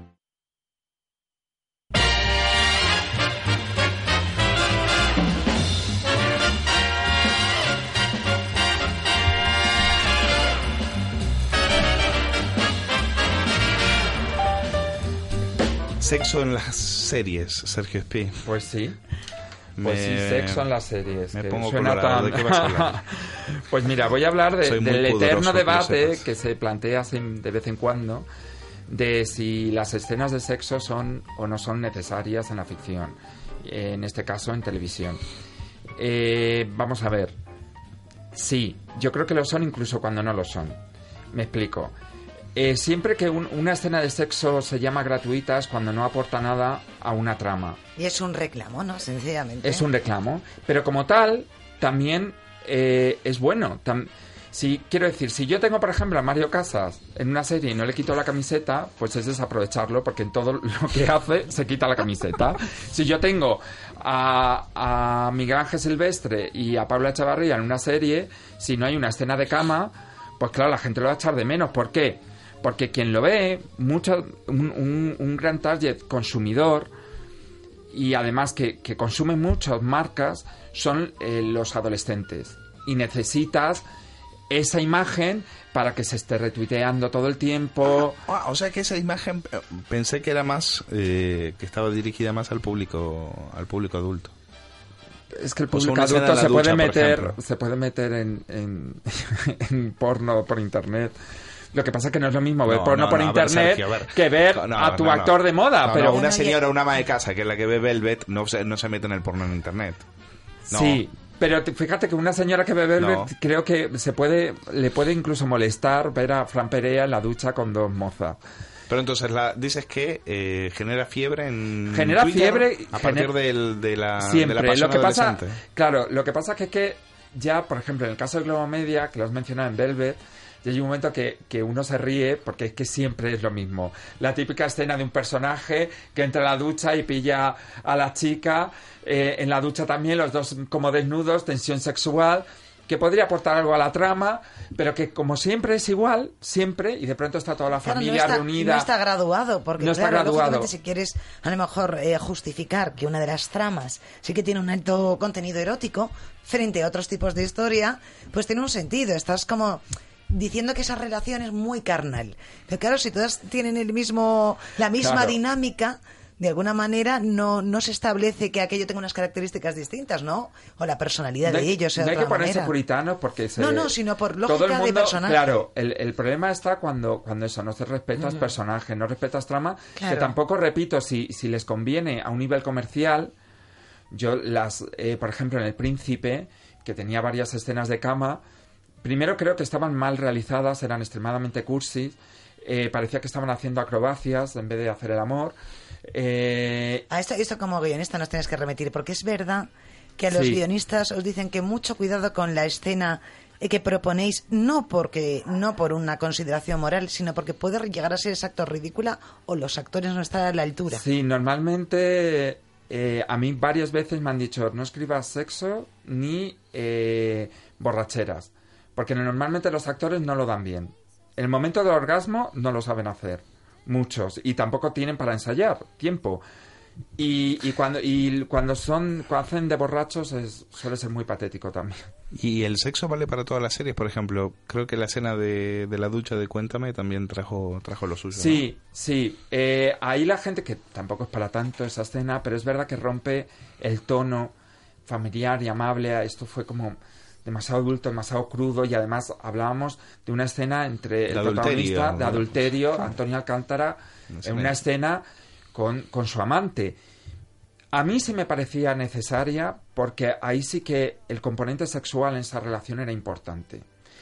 Hay otro caso que me gustaría destacar, no, no precisamente por la exhibición de sexo, sino por la falta de él. En la, en la serie, una de las series más castas que hemos tenido en los últimos años y de más éxito, que ha sido El tiempo entre costuras, ya, ya, ya mm, pasaba eso en el libro y en la serie se reflejó. Hablamos de una protagonista que lo deja todo, toda su vida, por un, por un amante. Yo necesitaba al comienzo de esa relación una buena escena de cama. De verdad, para poder entender también, aunque se intuía y se dejaba ver, pero no sobraba en ningún caso, una escena de, sexo pasional que entendiese que esta mujer, ella y, y todas las mujeres de España, entendieran por qué esta, esta mujer lo ha dejado todo. Claro, con Rubén Cortada, que tenía de amante, todas las mujeres de España entendieron por qué esta señorita cogió y se largó a Marruecos con él, que por eso le cogieron. Porque además hay que decir que le doblaron dos veces, porque en esa época tenía muchísimo acento cubano. Y, y no estaba muy bien en su papel, ahora ha mejorado como actor, pero daba igual, solo verle eh, físicamente, todas las mujeres ya decían, vale, deja quien sea, deja Madrid, deja lo que sea, es- échate la es a la cabeza. efectivo en el con él. fondo dosificarlo. Sí, ¿eh? que esa es la gracia. Y ahí, y ahí era, era, yo eché de menos eh, en el primer capítulo una, una buena escena de, ¿Y tú, de cama. No, yo iba a decir que este fin de semana había una película donde habita el miedo con Robert Mitchum y mm, bueno, eh, yo interpreto muy bien las elipsis como sobre todo la generación de mis padres. Ocurre una cosa muy curiosa, él es médico, se queda en casa una paciente que está de los nervios y dice, me quedaré esta noche contigo. Y la siguiente escena, solo por cómo se miran sabes que ha habido tomate, no hace falta nada más. Claro, Es que pero- eso, era, eso era muy habitual en las, en las Sí, películas Pero de los lo años. curioso es que nos sigamos, nos sigamos también Pero en, los años, en los años gracia, 30, ¿no? en las películas de Hollywood 30, de la, la 40 edad de y oro 50 incluso. no, no, Sí, no las sí. ves no, la, no ves no nada, esas es una escenas. elipsis, pero la, la intensidad de las miradas de ellos dos en la siguiente escena te hace comprender que ha pasado de hay todo. una película eh, creo que era creo que era de una película de Gary Cooper no sé si solo sucedió una noche no, o sucedió una noche que la, escena- la, la- la escena final es eh, se apaga la luz de una habitación Sí, sí. y, y el resto Ya. imagínatelo porque no va a haber nada más no vas a ver Pero nada a mí no me parece mal, no sé si habéis visto una película que se, llama, estuvieron toda la película tonteando para que eso. se llama Monster Balls, una película que con el que Harry Berry se, se llevó el Oscar, que creo que tiene la escena sexual más explícita de aquel año y eh, menos gratuita, porque sin esa escena no hay película. Y era alucinante, si no la habéis visto tenéis que verla. Y luego lo de si pero una cosa es una escena erótica y otra explícita. A veces con muy poco se sugiere muchísimo. Sí, y es más erótico.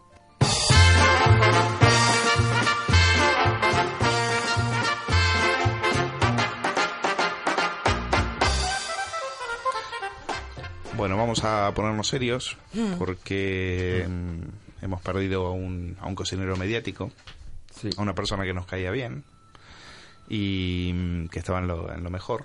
Tenía apenas 42 años, ¿no? Estamos hablando de Darío Barrio. Sí, murió Eh, el 6 de junio, el viernes pasado, mientras practicaba el salto base, que es una modalidad de paracaidismo, durante el Festival Internacional del Aire en El Yelmo, en Segura de la Sierra, en Jaén. Eh, al parecer la trayectoria no fue la correcta, pudo ser un error de cálculo, puede que por un cambio de vientos de la trayectoria, la trayectoria se vio afectada. No se sabe aún las causas, ha sido, tenía 42 años, ha sido un palo para todos, yo le conocí hace muchos años, eh, también he estado en su restaurante y Dicen que no le di- dicen que había perdido como esa, ese nervio por la cocina, que el restaurante ya estaba un poco descuidado. Eh, por lo menos eso es lo que leía en, la, en el obituario de, del mundo, que fue quizás de, de lo más completo. Sea, su, su, la gente iba a su restaurante a hacerse ver, pero Claro, no a ya comer como bien. personaje, quizá cobró protagonismo él de como alguna manera, personaje. como que dejaba caer, no lo decía así, pero dejaba caer que había perdido Yo sin ningún eh, ánimo- la pasión por la cocina. de, de, de críticas y creo que y eso le benefició a su negocio. A él le gustaba ser foco de atención, eh, se sabía importante. Yo me acuerdo cuando fui a ese restaurante, lo primero que hacía era muy accesible a la hora de hablar con él, de salir, de hacerse fotos con la gente. En televisión Tío cercano, era un, ¿no? un tío muy cercano que se sabía que, que, bueno que tenía un tirón. Eh, ha participado en varios programas de televisión. Participó, la primera vez que lo vimos fue en Todos contra el Che, en Cuatro, cuando nació Cuatro, que era un programa pues, que un cocinero amateur competía con él a ver quién hacía el mejor plato. Y le vimos también en, en Splash. Eh, él era un gran amante de, del deporte. Allí en Splash, además, eh, mostraba el, cuerpo, porque es el programa este de saltos de trampolín de Antena 3, y mostraba el cuerpo que tenía un montón de heridas, de un montón de, de actividades que había hecho. El otro día, cuando se dio la noticia, Carmen Lomana estaba en el Deluxe y había participado con él en, en, ese programa y dijo, le definió como un kamikaze, que mucha gente le estaba advirtiendo, tienes dos hijos pequeños, no, no vayas tanto por ahí. A eso, a eso quería ir, porque hoy lo estábamos discutiendo, debatiendo, comentando en la, re, en la redacción y, y, la verdad que yo tengo que decir que a mí me parece que ha tenido una actitud irresponsable. Ha sido ha sido un irresponsable. Cuando tú tienes dos niños pequeños, no puedes estar jugando a ser el hombre pájaro. Ya, puedes cuidarte más, pero también es su pasión. Yo entiendo que llega un momento que, que la gente que practica eso eh, llega a ser algo fundamental en su vida, que es... Lo fundamental en tu se, vida, lo, fundamental en tu vida, si tienes una responsabilidad, es que tienes dos niños pequeños que dependen de ti. Entonces, una vez, si los niños ya tienen 18, 20 años, pues dedícate a hacer lo que quieras. Pues ellos son, son, pero estos niños pequeños los dejas desamparados porque te vas a hacer ahí el, a jugar a, en un deporte que es extremadamente peligroso. A mí me parece una sí, irresponsabilidad. Solo, solo lo lame, yo lo lamento muchísimo porque hemos perdido una, una persona, por lo que dicen sus amigos y demás, maravillosa. Sí. Pero yo creo que ha estado jugando a la ruleta rusa de hace tiempo. También me parece que es muy peligroso cuando personajes que tienen ese tirón, esa simpatía, eh, ese buen hacer, luego por otro lado tienen conductas muy temerarias, porque hay ciertos peligros. Eh, en, en, vivimos en una sociedad donde continuamente nos están contando lo perniciosos que son algunos hábitos. Y sin embargo, eh, los deportes extremos, la aventura sigue siendo una cosa cool. Eh, me parece interesantísimo sí. eso que dices, porque claro, sí. Darío Barrio. No, no, se, no, se, ve como un Darío Barrio de la defendía persona. una vida natural, una vida sana. Yo no sé si si, si él lo, lo, lo, lo fomentaba, pero de alguna manera, ¿hasta qué punto se contradice lo de una claro. vida sana con una vida peligrosa, con una vida al extremo? Esa necesidad de adrenalina. Bueno, los aventureros son así, mira, Álvaro Bulto precisamente le estaban homenajeando. Le estaban homenajeando precisamente paradoja, y murió de, practicando el mismo deporte. Querido Sergio, Alejandra, aquí, aquí lo quedamos. Le mandamos un, un saludo a, desde aquí muy afectuoso a la familia de, de Darío Barrio y por supuesto a él, si nos, de donde esté. Eh, ha sido un placer compartir este, este programa con ustedes, Rojo Negro. Mañana más. Gracias.